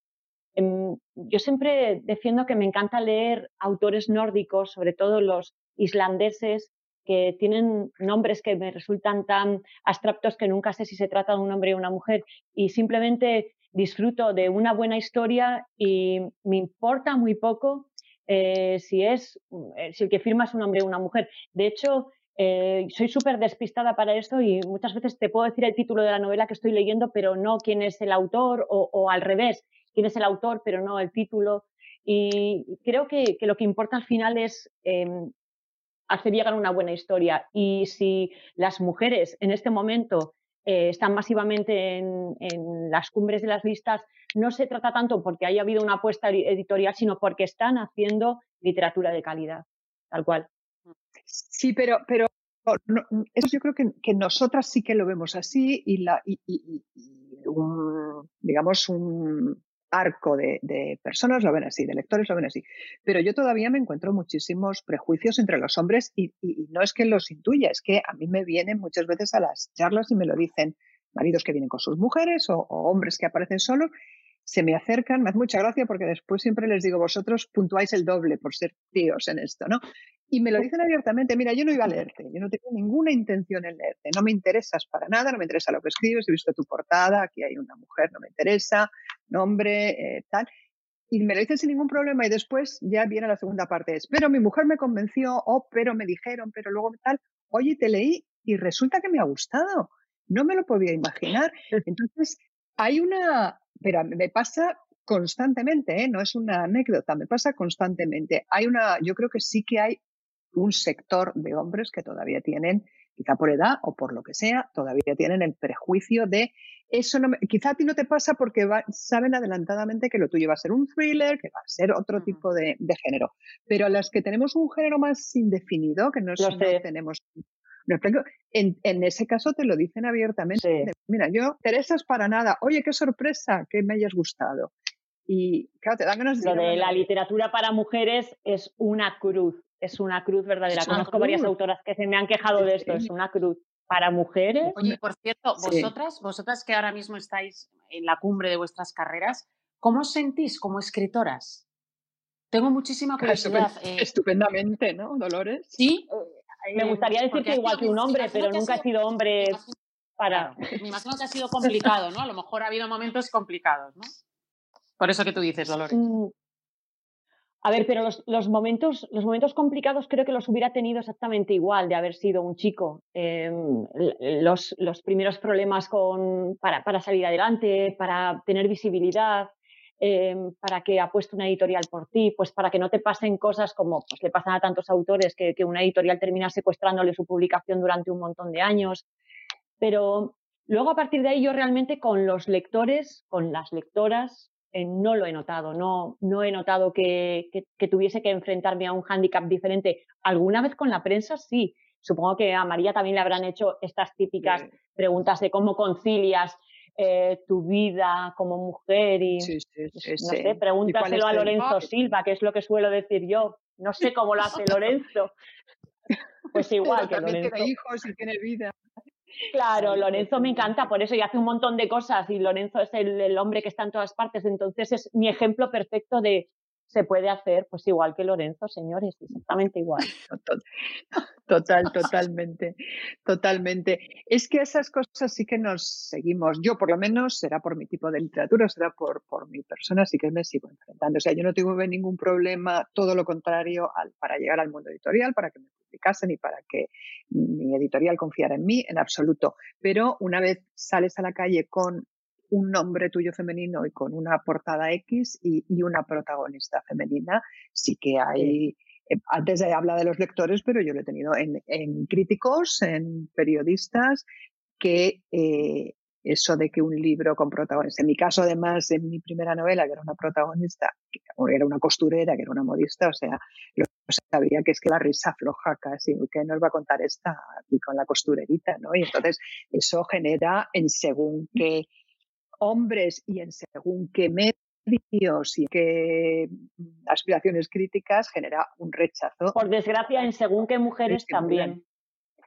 Sí, me gustaría hablar de ese punto. También. Según qué mujeres también. Sí. Hay veces que nosotras mismas no, no, nos ayudamos mucho, ¿no? No, yo me he encontrado con, con eh, pues alguna pregunta de este tipo, eh, como concilias o o qué papel tiene tu pareja en tu vida, tu marido, los hombres de tu vida, que han acabado siendo el titular de una entrevista de 50 preguntas hablando sobre literatura que dices, ¿cómo puede ser que al final el titular sea em, el papel que juega mi marido o mi padre o mi hermano o mi hijo? en, mi vida. O sea, hay que poner, no, no puede salir una mujer en el titular sin que tenga que aparecer un hombre, aunque sea eh, en segundo plano, para, pues para reforzarla, ¿no? Pues cosas que, que bueno, eh, a ver, amo mucho a los hombres en mi vida, si no, no hablaría, no los pondría en valor, pero que termine siendo titular cuando te han hecho una entrevista de 50 preguntas, pues es un poco llamativo. Dices, mm, mm, ¿le harían esto a Vargas Llosa? ¿El titular sería Las chicas de tu vida? No sé. Te lo pregunto. No, no lo sería. Lo que pasa es que también depende un poco del, del medio y tal, pero es verdad que nos ven en cierta forma como una Mm, unas raras avis y más nosotras además que hemos accedido a, que coincidimos tú y yo, Dolores, y, muchas otras autoras que venimos de un mundo anterior, que hemos llegado ya con una edad, que no somos escritoras desde jóvenes con una carrera encauzada, sino que hemos casi aterrizado mm, de manera imprevista y entonces todo el mundo parece que genera un enorme interés que hacías antes, cómo te montabas la vida antes y qué piensan en tu casa ahora que te vas de viaje cada dos por tres, ¿no? Que es verdad que tú dices que, ni a Vargas Llosa ni a, ni a Lorenzo se lo preguntan, ¿no? En, la mesa, en la mesa, hace unos minutitos, en la mesa anterior, estábamos hablando de, este término que está ahora tan de moda, que es el síndrome de la impostora. Eh, no sé si al recibir eh, tantas, bueno, pues a lo mejor lo que, lo que decías de los titulares, ¿no? Eh, eso te hace, os ha hecho sentir un poquito más débiles, ¿no? o a lo mejor enfrentarte a, a la página en blanco. Mm, ha venido ese síndrome volando por ahí y os ha hecho tambalearos un poco, o siempre habéis tenido claro lo que queríais y habéis luchado por esa página en blanco llenarla de palabras. Yo como periodista he tenido síndrome de... Yo lo he tenido siempre, ¿eh? Y, lo y os soy sincera, yo, yo lo sigo teniendo, lo he comentado en alguna otra mesa redonda. Cuando me llamaron de Planeta para moderar estas mesas, yo decía, ¿yo? Si yo soy una periodista de radio así... Y ahí ya estaba el síndrome de la impostora. Es como que tienes que estar todo el rato mm. luchando para decir, ¿cómo que yo? Claro que me llaman a mí. Llevo 15 años en el periodismo cultural. Entonces, ese síndrome siempre, siempre está por ahí. No sé si vosotras lo seguís sufriendo. Yo, yo reconozco que lo sufrí un poco levemente al principio, y cuando todavía no teníamos ni siquiera categorizado el nombre, ¿no? Que, bueno, yo que pasé de la vida como profesora de universidad al entorno literario y que tuve mucha suerte con mi primera novela y todo empezó a funcionar muy bien y claro, de pronto te ves pues con unas filas en, para firmar con, en la feria del libro y con unos puestos en las listas y con una presencia en las librerías eh, muy superior a la de mucha gente que lleva mucho tiempo peleando en, esto y haciéndolo muy bien. Y entonces en esos momentos sí que te da un poquito de decir, ay Dios mío, eh, ¿qué hago yo aquí? ¿no? Si yo soy una benedita, si yo soy una recién llegada y me lo estoy llevando por delante todo, ¿no? Entonces en ese momento sí que pues, te planteas, pero simplemente, bueno, como, como, como sorpresa, ¿no? Y como reflexión propia. Ahora, eso al principio, luego ya nada en absoluto. Ahora que eso no me ha paralizado nunca para nada en absoluto, bueno, pues son cosas que pasan y, pensamientos que tienes eh, con una lógica y porque hay unos, unas mm, cosas por delante que te hacen pensar así, pero vamos, eh, no te sientes que estés impostando nada ni que estés usurpando el papel de nadie y mucho menos te paraliza para seguir trabajando. Todo lo contrario, a mí todas estas cosas lo que me dan es mucha más, mucha más energía, ¿no? Y mucha más seguridad y muchas más ganas de seguir adelante. Dolores. yo, yo nunca, nunca me he sentido paralizada, nunca. Yo si, si he tenido un síndrome ha sido al principio más el de Cenicienta en Palacio. Yo de pronto decía, ostra, ¿qué hago aquí? Y recuerdo que miraba alrededor y estaba flipada, flipada porque, porque fue muy rápido, porque la novela salió en enero y ese San Jordi en abril estaba en Barcelona invitada a todas las fiestas y, bueno, pues era, era un poco, estaba deslumbrada, estaba deslumbrada y no lo cambiaría, ¿eh? porque fue maravillosa la sensación de, de flipar con todo y de, bueno, también tuve algún, alguna sorpresa negativa. Eh, recuerdo perfectamente estar en una fiesta y ver a un autor que conocía y mi agente me dijo, eh, te lo voy a presentar y, y, ese autor cuando, cuando nos presentaron me dio la espalda, me dio la vuelta y me dio la ¿Ah, espalda. Y eso nos, eso nos llevó, María, a que al día siguiente estábamos en la fiesta de qué leer, que tú recibías el premio de la novela del año ese año, y me dijo mi editora, está María Dueñas, que en tu caso ya sabía que sí, que te admiraba muchísimo, o sea, que el otro autor era conocido para mí, pero no era tampoco que yo lo, lo adorase. Pero en tu caso me dijo, está María Dueñas, te la presento, y dije, no, no, no, no, no, que pues bueno, estaba, decía, me va, me va a decir algo y se me va a caer María Dueñas y eso va a ser el disgusto de mi vida. Y al día siguiente, que ya era el día de San Jordi, eh, al final de ese momento en que paramos los autores para, para picar algo, para comer, eh, yo me había quedado escribiendo un articulito para La Vanguardia porque como tenía esa cara de niña alucinada, eh, me habían dicho desde La Vanguardia, pues escribe tu primer San Jordi, ¿cómo es? Y, lo titulé Cenicienta en Palacio porque así estaba yo como una loquita ahí en medio de todo aquello. Y cuando estaba ahí, se acercó eh, Isa Santos, que te acompañaba María, y me dijo, María está esperando, no se ha ido porque quiere conocerte. Y yo en ese momento me eché, a llorar. Ahí me eché a llorar. Y, no, no, fue, no fue porque, no fue porque mm, me flipas, María, pero no, pa, no, era, no era solo por, por conocerte. Era por lo que suponía que María Dueñas quería conocerme a mí, que era una, una pequeña autora que llegaba ahí. Y después de que yo había tenido miedo de, dar el paso para saludarla porque temía que me rechazara, y digo, esto sí que no lo voy a superar, vino María y me dijo, bueno, pues yo estuve llorando todo el tiempo mientras hablaba con ella, ¿te acuerdas, María? Qué pava era, ¿eh? Me acuerdo, me acuerdo perfectamente, pero Dolores, es que yo, y lo que te decía entonces y lo que te, sigo repitiendo, es que dos años antes que tú estaba yo en el mismo sitio, entonces eh, yo no era como no sé, la, premio Nobel con la autora jovencita. Yo era tú mm, pasados dos años. Y, y por eso sé cuánto se agradece en esos momentos, pues una mano amiga, un gesto, un, alguien que te, que además normalmente, lo que tú dices, eh, algunos personajes como medianitos, digamos, ¿no? Son los que normalmente tienen ese tipo de rechazo, ¿no? Y en cambio encuentras, yo qué sé, pues yo recuerdo Vargas Llosa, por ejemplo, cuando lo conocí, bueno, no pudo ser más encantador, no pudo ser más atento. Le, me atreví a pedirle una cita para la, la, portada cuando íbamos a lanzar el tiempo entre costuras en Estados Unidos. Le escribí y dije, bueno, tú sabes mejor que nadie lo difícil que es para los autores en español abrirse camino en el mercado anglosajón Tardó exactamente 20 minutos en contestarme, me mandó un pedazo de cita maravilloso y con eso entramos en, en Estados Unidos. Entonces, muchas veces que te, encuentras eso que debería ser lo normal, que entre colegas nos tratemos con afecto y con cariño, porque, porque el hecho de que te lean a ti y no es excluyente de que me lean a mí, no estamos compitiendo. Todo lo contrario. no nos quitamos el puesto unos a otros, todo lo contrario.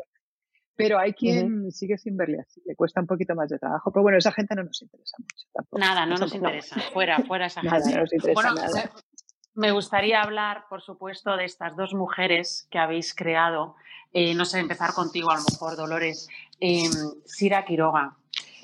Si yo te digo. Uy, no, perdona, Sira Quiroga es mía. Claro, por eso, Amaya Salazar. Dolores. Eh, bueno, Nos podemos intercambiar, ¿eh?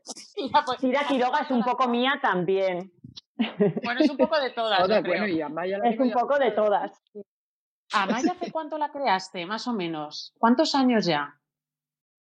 Pues mira, hace ocho que se publicó El Guardián Invisible, pues un par de años antes ya estaba creada Maya, ya estaba en marcha. Y, sí, y, bueno, de, alguna manera creo que tiene algunos aspectos en común con, con Sira, porque eh, Creo que ninguna de las dos tuvimos eh, la intención de crear mujeres perfectas, superheroínas, eh, chicas que lo hicieran todo bien. Eh, las dos son mujeres que, arrastran aspectos de su pasado que las han marcado de una manera muy profunda y eso de alguna manera también las dota para mm, ser muy especiales y para realizarse en otros aspectos de su vida. Pero siempre tienen una carencia ahí que les lleva a cometer algunos errores. Y, yo esto lo tenía clarísimo con Amaya. Quería que Amaya fuese un reflejo de las mujeres que admiro y que quiero en mi vida. Y todas ellas cometen errores. Yo la primera, pero, pero adoro esa fuerza de voluntad de, a pesar de, equivocarte, creyendo que lo estás haciendo bien, levantarte cada día, eh, dar la batalla de nuevo. Eh, esa es Amaya, esa es Sira también creo que esto lo tienen en común y, era, desde luego era mi intención, que, que no fuese perfecta, que reflejase más a las mujeres de mi alrededor que quiero y que admiro. Y en tu caso, María. total, totalmente. No, totalmente. Es que estoy totalmente de acuerdo con, con Dolores, que queremos hacer mujeres eh, que no sea la clásica heroína que nos han vendido muchas motos ya con estas mujeres hiperperfectas, que no nos interesa porque ni somos así ni aspiramos tampoco a serlo y que tampoco fuesen unas mujeres pasivas y secundarias y dependientes de los hombres, ¿no? Y entonces creo que las dos lo que hemos hecho es crear mujeres, pues como somos la mayoría, con, con nuestras luces y nuestras sombras y con nuestros momentos gloriosos y, y nuestras miserias y nuestras penalidades que, que, a veces pueden ser muchas y otras veces son menos. ¿no? Eh, yo creía Sira Quiroga, ahora, es, eh, ahora como vamos a publicar la segunda parte, con Sira estoy todo el rato haciendo cuentas. ¿no? Eh, el tiempo entre costuras se publicó en 2009, en junio de 2009, o sea que hace casi 12 años y igual, pues eh, eh, llevaba en, en, mi ordenador sin salir trabajando en ella, pues eh, dos años, o, bueno, el, el, año que tardé en escribir la novela y luego lo que tardó en llegar a la editorial, en publicarse y tal. O sea que igual tiene ya unos 14 años más o menos, ¿no? ¿Cómo pasa el tiempo? Nuestras criaturas, como tengo, tengo mucha, tengo mucha curiosidad os tengo que pedir que hagáis el esfuerzo de, ir ocho años atrás, en tu caso Dolores, y 12 años atrás, en tu caso María, y recordar ese momento en el que, en el que Sira, o sea, en el que tanto eh, Dolores eh, creaste a, Maya y en el, que, en el que tú, María, creaste a Sira. ¿Cómo fue ese instante? No sé si lo recordáis, porque en ese instante, sin vosotras saberlo, cambió vuestras vidas. te acuerdas, Dolores? Yo, es que yo no me puedo. Yo es que creo, creo que cuando un personaje nace de ti y tiene tanto pozo, tanto de ti, tanto de tantas mujeres eh, de tu alrededor, eh, esencia de tantas, es algo que, que, sin quererlo has ido recogiendo, recopilando a través del tiempo. Entonces, seguramente yo, yo pienso que estaba documentándome desde, desde que observaba a, mis vecinas, a las amigas de mi madre, a mi madre, a mi abuela, a mis tías, a mis primas. Creo que estaba, que estaba documentándome desde entonces. Mm, es que tiene, tiene todas las mujeres que aparecen en mis novelas tienen un poquito de todas ellas y mucho de mí, por supuesto. Entonces es imposible saber en qué momento empecé a, recabar y a, coleccionar esencias de, de mujeres eh, las buenas, las malas, las que les hacían flojear, las que les daban valor. No lo sé, no, no sé en qué momento, cómo, cómo nació. No, yo tampoco, yo no me acuerdo, sí, no me acuerdo de cómo nació. Sí me acuerdo perfectamente de la primera vez que hablé de ella, de la primera vez que hablé en ah, público, que además fue a una desconocida.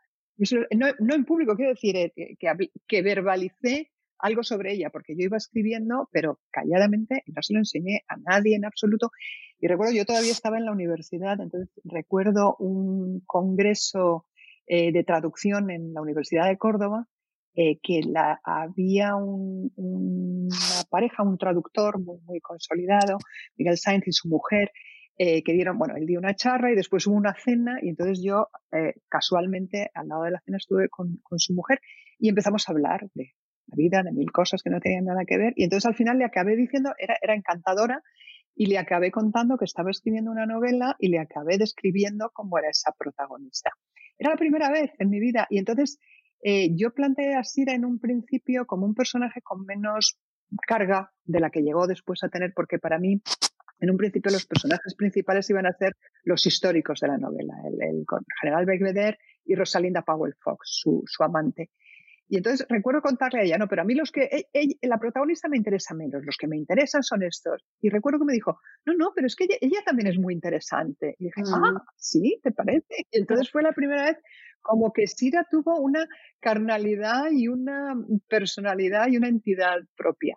Pero cómo nació en mi cerebro y cómo empecé a construirla con las teclas delante de una pantalla, eso no recuerdo el momento en absoluto. Bueno, pero, pero lo importante es que están aquí. Por cierto, Dolores, que Amaya ha hecho muchas cosas por las mujeres. Por ejemplo, eh, fue una inspectora en la ficción y ahora ha conseguido muchas cosas. Cuéntanos. Bueno, pues cuando, cuando yo em, creé a la inspectora Maya Salazar, no había ninguna inspectora en la Policía Foral de Navarra Y este año, en este reemplazo, ya hay una inspectora a la que aprovecho para felicitar desde aquí.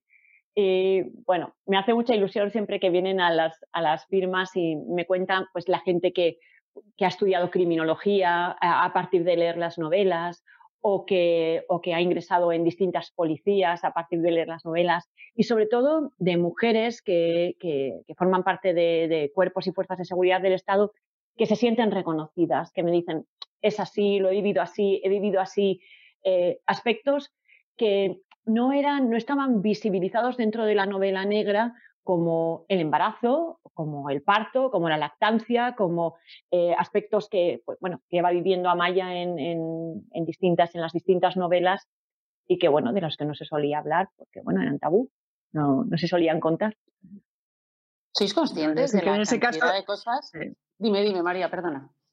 No, no, que es que en ese caso yo tengo más, más reciente ahora mm, las imágenes de, cine de, tus novelas que, las novelas en sí, pero es que la recuerdo, tengo muy claro eh, a Maya por la noche, verla en secuencias con su bebé, eh, intentando irse a dormir y descansar para irse a trabajar, pero preocupada. Y esas cosas de la maternidad por las que pasamos la mayoría de las mujeres que, caminamos sobre la Tierra, o muchas con las que decidimos hacerlo así, verdaderamente ha estado muy poco en la literatura en general y mucho menos en la literatura de, género, ¿no? En, novela negra, donde ¿qué, hace una embarazada? ¿Qué hace una, un bebé llorando? ¿Qué hace una policía amamantando? Esas eran cosas como impensables en absoluto cuando la vida está llena de eso. Entonces, al final no, no, no has hecho nada más que, que, tiene un meritazo, ¿eh? pero parece mentira que hayamos tenido que esperar a estas alturas del siglo XXI para que eso se normalice y, podamos ver que esas facetas de una madre profesional eh, no las descuidamos, que somos gente normal, que tenemos capacidad para diversificar nuestras acciones a lo largo de las 24 horas del día y, y no nos tenemos que ir escondiendo estas, estos ámbitos privados y desligándolos totalmente del resto de nuestra vida, ¿no? Entonces, eso que hayas dado visibilidad a todo eso es, una maravilla, Dolores, eso es, eso es estupendo. Y ese síndrome, el de la, el de la mala madre porque atiende a su, a su carrera profesional, ese síndrome sí que es común, sí que es frecuente, sí que se da y sí que está penalizado. Eh, espero que cada vez menos y que se entienda que hay que buscar maneras de conciliar, hay que buscar maneras de hacerlo pero que es así, que es una realidad y que no es un momento para nada fácil y que, bueno, pues que, muchas mujeres nos hemos tenido que, enfrentar a ese momento y vivirlo así y, tiene que formar parte de la normalidad porque está ahí. No, totalmente, totalmente. ¿Sois conscientes de la cantidad de lectores que se han sentido identificadas con estas dos mujeres? Eh, no sé si en alguna firma de libros alguien os ha contado algo que se ha quedado grabado en vuestro corazoncito, alguna anécdota o algo que, os ha hecho decir, vaya, he creado algo importante? Bueno, para bien y para mal, pues porque creo que, sí. No, le decía, le decía a Dolores que también alguna mala experiencia también has tenido, ¿no? ha tenido ah, muchas positivas. antes, eh, algunas oscuras, pues, por ejemplo, eh, Amaya, Amaya, tiene un pasado terrible de, maltrato dentro del hogar, que es, por desgracia, donde más se suele sufrir maltrato. Y, ha sido muy duro cuando alguien se ha acercado y con lágrimas en los ojos me ha dicho, yo he vivido lo mismo que Amaya, yo he tenido una madre monstruo que, me ha torturado toda mi infancia, a mí y a mis hermanos. Sí, sí. Eh, em, bueno, de hecho, eh, en alguna, recuerdo que al principio, sobre todo, había gente que en las, en las eh, presentaciones me decía, no hay madres tan malas, esto no, no, no es tan frecuente. Y recuerdo cuando se ponían eh, en pie trabajadoras sociales, psicólogos, clínicos y decían, sí, sí, lo vemos constantemente, es, es algo que la sociedad oculta porque realmente con esas novelas dice algo que también está muy penado, que es ir contra la madre, ir contra la figura protegida de la madre eh, perfecta y la madre todo amor eh, o, de la maternidad eh, entendida de un modo. en la novela se plantean, la maternidad es algo absolutamente central, se plantean muchas maneras de vivirla, la maternidad de adopción, la maternidad de quien decide no, no tener maternidad porque está a otras cosas de su vida, la maternidad deseada, la que llega, la que no llega, eh, y los distintos sufrimientos de, esas mujeres en distintos momentos. Y, bueno, llamativo que eh, yo lo encuentro bastante machista, ¿no? Que, cuando...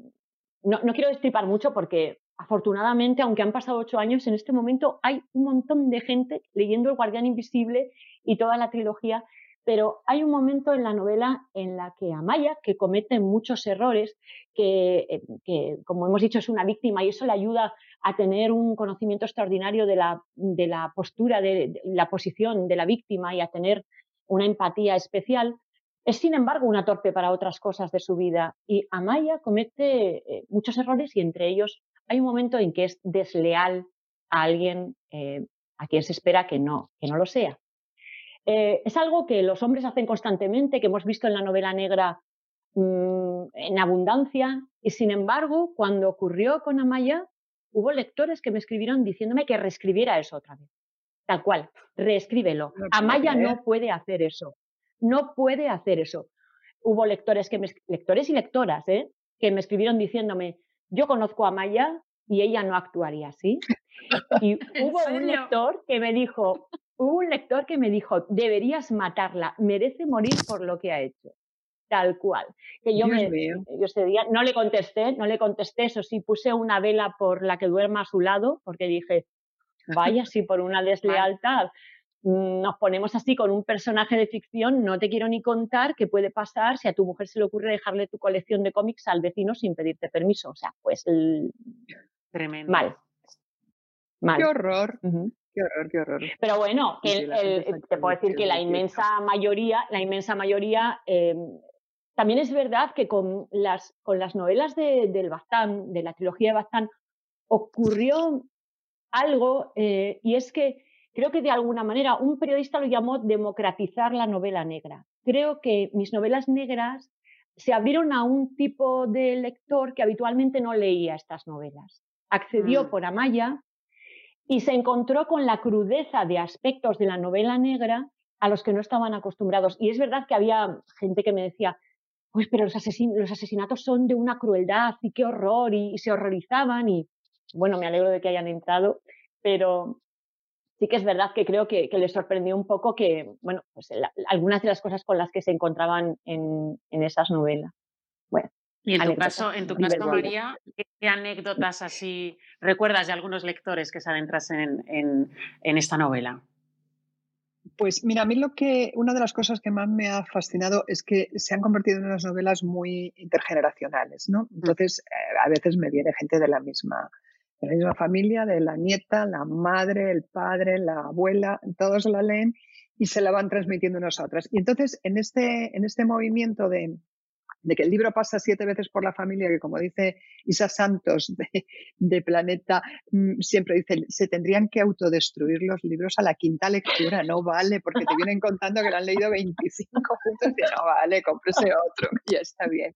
No, pero en esto sí que me, ha resultado muy, muy emotivo y me han dicho varias veces, en varias, en varias ocasiones, eh, como yo hablo de, hablaba en el tiempo entre costuras, vuelvo a, ella, de una modista, de una costurera, eh, y vuelvo en principio a los años 30, 40, y esas mujeres, la madre de Sira, sobre todo esas mujeres abnegadas que cosían en sus casas, que en tal. Entonces ha habido mucha gente más joven que me ha dicho, oye, tu novela yo quería que la leyera mi madre, mi tía, mi abuela, porque es una mujer de esa época, pero eh, no, no, no, leen, son mujeres que, que, muchas ni siquiera, es que es una cosa que todavía tenemos en España, ¿eh? todavía hay algo residual de analfabetismo en España. Y, o de mujeres que malamente, de una edad y de unos, y de unos entornos socioeconómicos que, que malamente ponen su nombre y leen cuatro cosas. Y entonces yo, yo he tenido casos de mujeres que han aprendido a leer y, y, el primer libro que han leído en su vida ha sido el mío que serán 700 páginas. eso es precioso. mérito. Eso es precioso. es mérito, pero presionadas por sus familias, tienes que leer esto que te va a recordar a tu mundo, que te va a recordar a cuando tú cosías, que te va a recordar a tal. Y las han ido convenciendo Entonces, tener entre, a todos nos encanta tener unos, unos lectores muy formados, muy versados, muy intelectuales y muy exquisitos, vale, perfecto. Pero que estas mujeres de pueblo, de, de clubes de cultura pequeñísimos, eh, yo recuerdo en un acto en una biblioteca de Sevilla, una señora que era limpiadora en una caja de ahorros que iba desde su casa y decía a la pobre todo el día, me tengo que coger tres autobuses de ida y tres autobuses de vuelta. Y tu libro me da la alegría para soportarlo dentro de ese autobús, fregar la porquería ajena durante ocho horas y volverme a mi casa, a preparar, seguir trabajando. Y, entonces tu libro en esa pausa me da la, tranquilidad de, de, evadirme, de meterme en otra historia.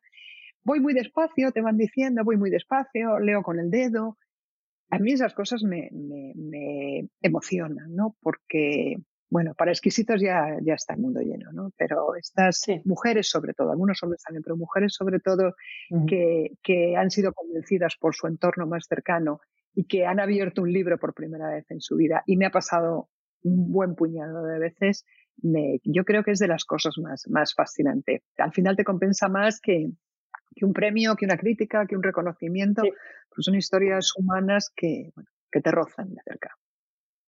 Por cierto, si tuvieras que decir una sola cosa de cada uno de vuestros personajes, que, por ejemplo, Dolores, ¿qué te ha dado Amaya Salazar, además de muchísima, bueno, de ser muy famosa, de tener gran éxito, de tener muchísimos lectores, pero si tuvieses que elegir una cosa, darle las gracias por algo, ¿qué, qué le dirías? Es que no es una cosa, eh, como dices, tengo tanto que agradecerle, pero a nivel, a nivel íntimo, a nivel personal, Amaya me ha dado seguridad, Amaya me ha dado mm, esa convicción que ella tiene para continuar, el hacer lo que hay que hacer, el continuar, el seguir adelante em, y, el, saber que, que, tienes que seguir y que, bueno, lo haces a tu manera y, y que sin embargo está bien así. Mm, a, festejar esa individualidad también. Y, eso es lo que, lo que me, ha, me ha dado muchísimas cosas. Eh, eh, estos años de, éxito me han traído eh, amigos, me han traído nuevos amigos que creí que ya no se podían hacer porque creía que, la, mayoría de amigos que tenía los, los traía a remolque desde la infancia y en estos ocho últimos años he hecho amigos del alma. Y no solamente aquí, he hecho amigos del alma en Colombia y en Australia y, bueno, ahora no sé cuándo volveré a verlos. Esto da mucha pena tener amigos tan queridos tan lejos. Pero sobre todo las personas, las personas que han llegado a mi vida, he conocido a personas maravillosas en, estos años, eh, lectores, eh, gente que trabaja eh, cerca de mí, gente de la editorial, mi agente, no sé, todos, desde los de marketing hasta los de diseño, todo el mundo que hay por detrás de, de, un libro que, muchas veces quedan ahí perdidos detrás, detrás de la cámara, eh, detrás de, del libro y se ve la portada y nuestra foto por detrás y parece que lo hemos hecho solos, pero hay un montón de gente sosteniendo y bueno, todos, cada uno, cada persona que ha colaborado. No sé, el agradecimiento a, todos, a toda la gente sabia que colabora en mis novelas, porque yo no soy, yo no sé ni la mitad de lo que pongo en mis novelas, aprendo en cada una, me documento muchísimo, pero, pero siempre voy buscando a profesionales eh, que dejan lo que están haciendo, gente que está ocupadísima, que son eh, primeras figuras de lo suyo y dejan lo que están haciendo para, para enseñarme eh, eso que yo quiero saber para mostrármelo, para indicarme cómo es, para que yo lo entienda. Muchas veces me lo tienen que explicar nivel primero de primaria para que lo entienda yo y luego sea capaz de, volcarlo en la novela. Em, ese talento prestado que, hay, detrás, eh, agradecida a todos ellos, a toda la gente que colabora y que, tiene siempre una sonrisa para ayudarte. Y en tu caso, María. No, yo estoy absolutamente de acuerdo en todo lo que acaba de decir Dolores, esta, toda esta suerte que tenemos con los equipos magníficos con los que trabajamos, que, que cada nueva novela, además de, eh, se publican centenares de, novelas a lo largo de sus carreras, decenas de novelas al año, y parece que deberían estar ya como, venga, otra más, ¿no? Trabajando casi de oficio. Y no, se vuelven a entusiasmar con cada una como si fuese la primera y se vuelcan todo su talento, toda su ilusión, toda su energía contagiosa que hasta te contagian a ti muchas veces. Entonces, en ese sentido, somos unas privilegiadas y es una, una, maravilla los equipos con los que trabajamos y la gente que nos, que nos rodea. Y por mencionar una, una única cosa, o por, por, singularizar en una cosa eh, lo que nos han aportado nuestros personajes, yo la verdad es que no me lo había planteado de esta forma hasta ahora, pero se me acaba de ocurrir que, que yo quizá lo que más agradezco que Sira me haya traído es, es algo mucho más práctico eh, y operativo que es libertad. Me, ha traído libertad porque ya no el personaje en sí, sino lo que han generado los, mis libros a raíz de haber publicado el tiempo de costuras con Sira protagonista y los de después, lo que me ha permitido el, que los libros hayan funcionado tan bien, en principio, gracias a, ella, es poder tener libertad para gestionar mi carrera, mi tiempo, mis actividades, eh, eh, muchas veces piensan que las editoriales están detrás de nosotros, exigiéndonos que produzcamos corriendo y diciéndonos de qué tenemos que escribir y cómo hacerlo, y, no es así.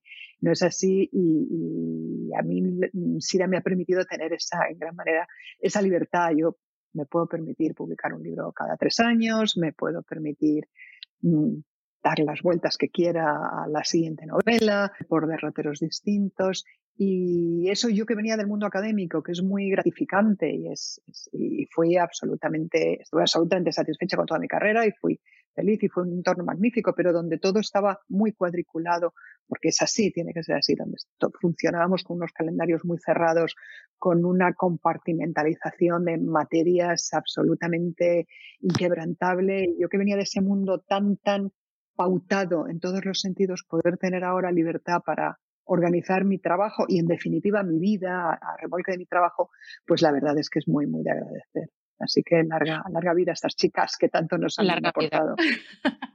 bueno, pues a mí me gustaría que les dieseis algún consejo a todas esas mujeres que están escribiendo ahora mismo, que están escribiendo y no saben si guardar lo que están escribiendo en un cajón y olvidarse de esa locura de intentar ser escritoras. Mm. Qué difícil, ¿verdad, Dolores? Los consejos yo, lo tengo clarísimo. Mira, eh, el pasado 13 de enero, eh, Destino ha vuelto a publicar mi primera novela.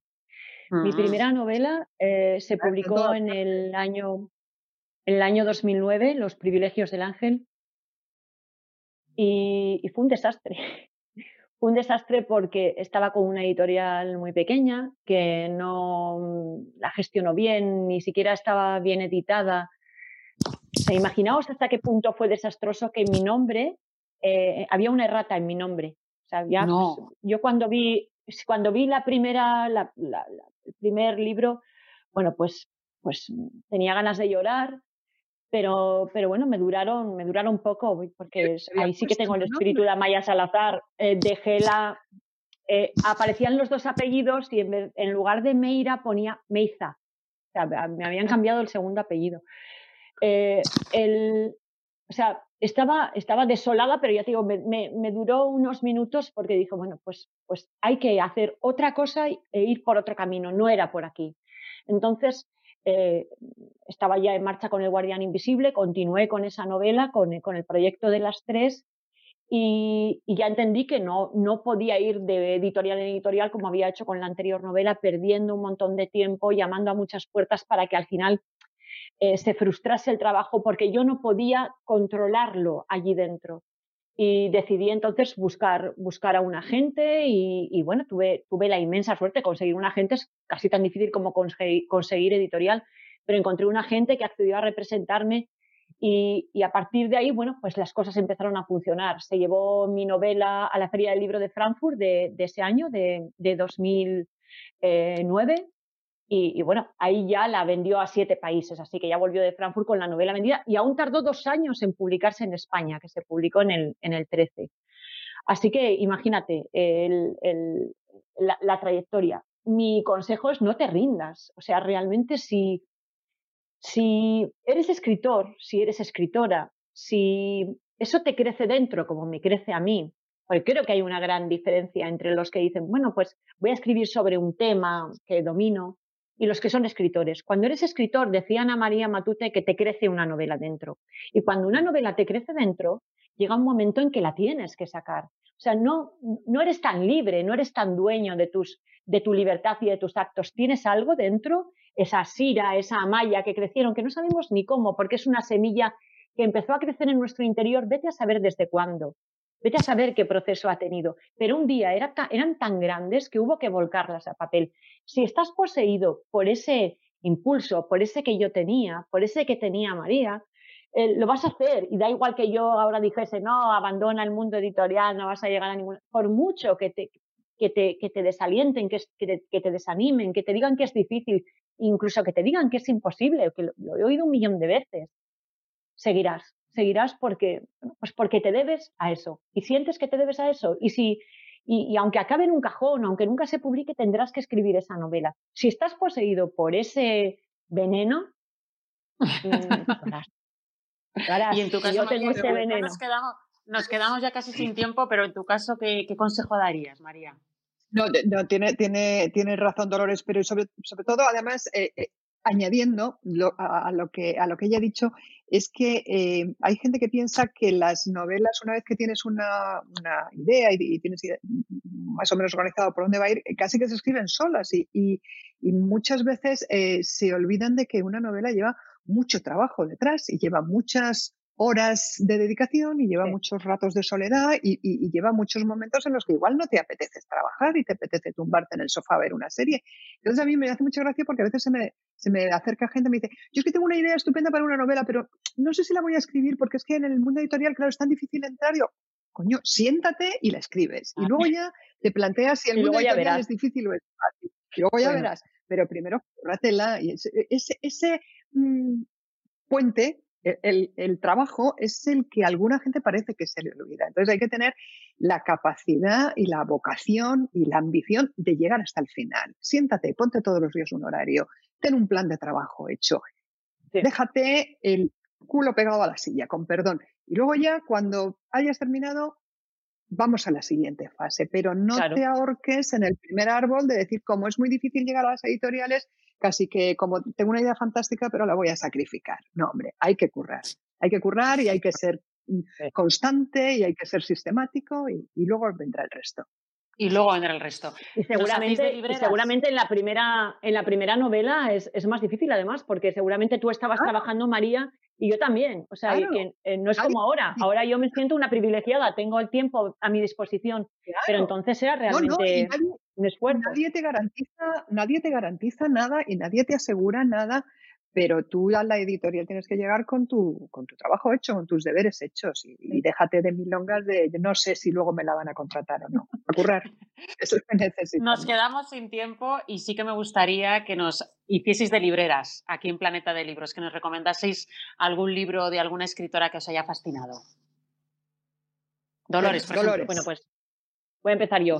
Voy a, recomendar a Karina Sainz Borgo, eh, que, con su anterior novela tuvo muchísimo éxito, descubrimos a una gran escritora y acaba de llegarme. Yo no la he empezado porque me llegó ayer y estoy deseando tener un momento para, para, empezar, pero creo que ya viene avalada por, por, el, por, su, por su anterior novela y, y bueno, que, podemos, que podemos eh, fiarnos de que tras la hija de la española viene este, el tercer país y estoy segura de que disfrutaremos tanto como con la anterior. En tu caso, María, ¿qué nos recomiendas? librera, librera. yo hago un, salto al pasado, pero con vínculo con el presente. Yo quiero recomendar nada de Carmen Laforet, que cumplimos este año su, su, centenario, que es una, es una maravilla que yo he redescubierto como tantas cosas, vamos siempre tan precipitados con, con, las novedades y con lo que hay de nuevo. Y este año pasado, estos meses pasados, la he audioleído, que ahora es, es otra cosa que, que es fantástico para la literatura, para los libros, que es la, moda creciente de los audiolibros. Son maravillosos. Y entonces, eh, la, nada, la, leí de joven, como leímos todos, ahí quedó en, el depósito de la memoria. Y ahora la he oído magníficamente leída y me ha vuelto a, seducir, me ha vuelto a fascinar. Mm, sigo sin entender cómo esa maravilla pudo salir de una mujer tan joven, porque creo que Carmen Laforet tenía veintipoquísimos años cuando la escribió. Y bueno, me ha vuelto a, reconciliar con escritoras que tenemos hay perdidas en la memoria, pero que siguen vigentes, que siguen magníficas y que vale la pena volver a ellas de vez en cuando grandes referentes, Carmen Laforet como vosotras dos, grandes referentes para, para, todos los que, los que nos enamoramos de vuestras lecturas. Nos quedamos sin tiempo, estaríamos horas, pero no puede ser. Os doy las gracias de verdad de corazón, María Dueñas, Dolores Redondo. Ha sido un placer charlar con vosotros. Un gustazo. Bueno, pues terminamos este ciclo de, mesas redondas, de voces que cuentan en esta en estos días tan importantes de la mujer y hoy precisamente el 8 de marzo, el Día Internacional de la Mujer. Y quiero dar las gracias a Planeta de Libros porque hay un equipazo detrás que ha hecho posible toda esta conexión. Gracias de corazón y sobre todo gracias a vosotros, los lectores, porque sin vosotros nada de esto sería posible. Un abrazo enorme y vuestras voces también cuentan. Un abrazo.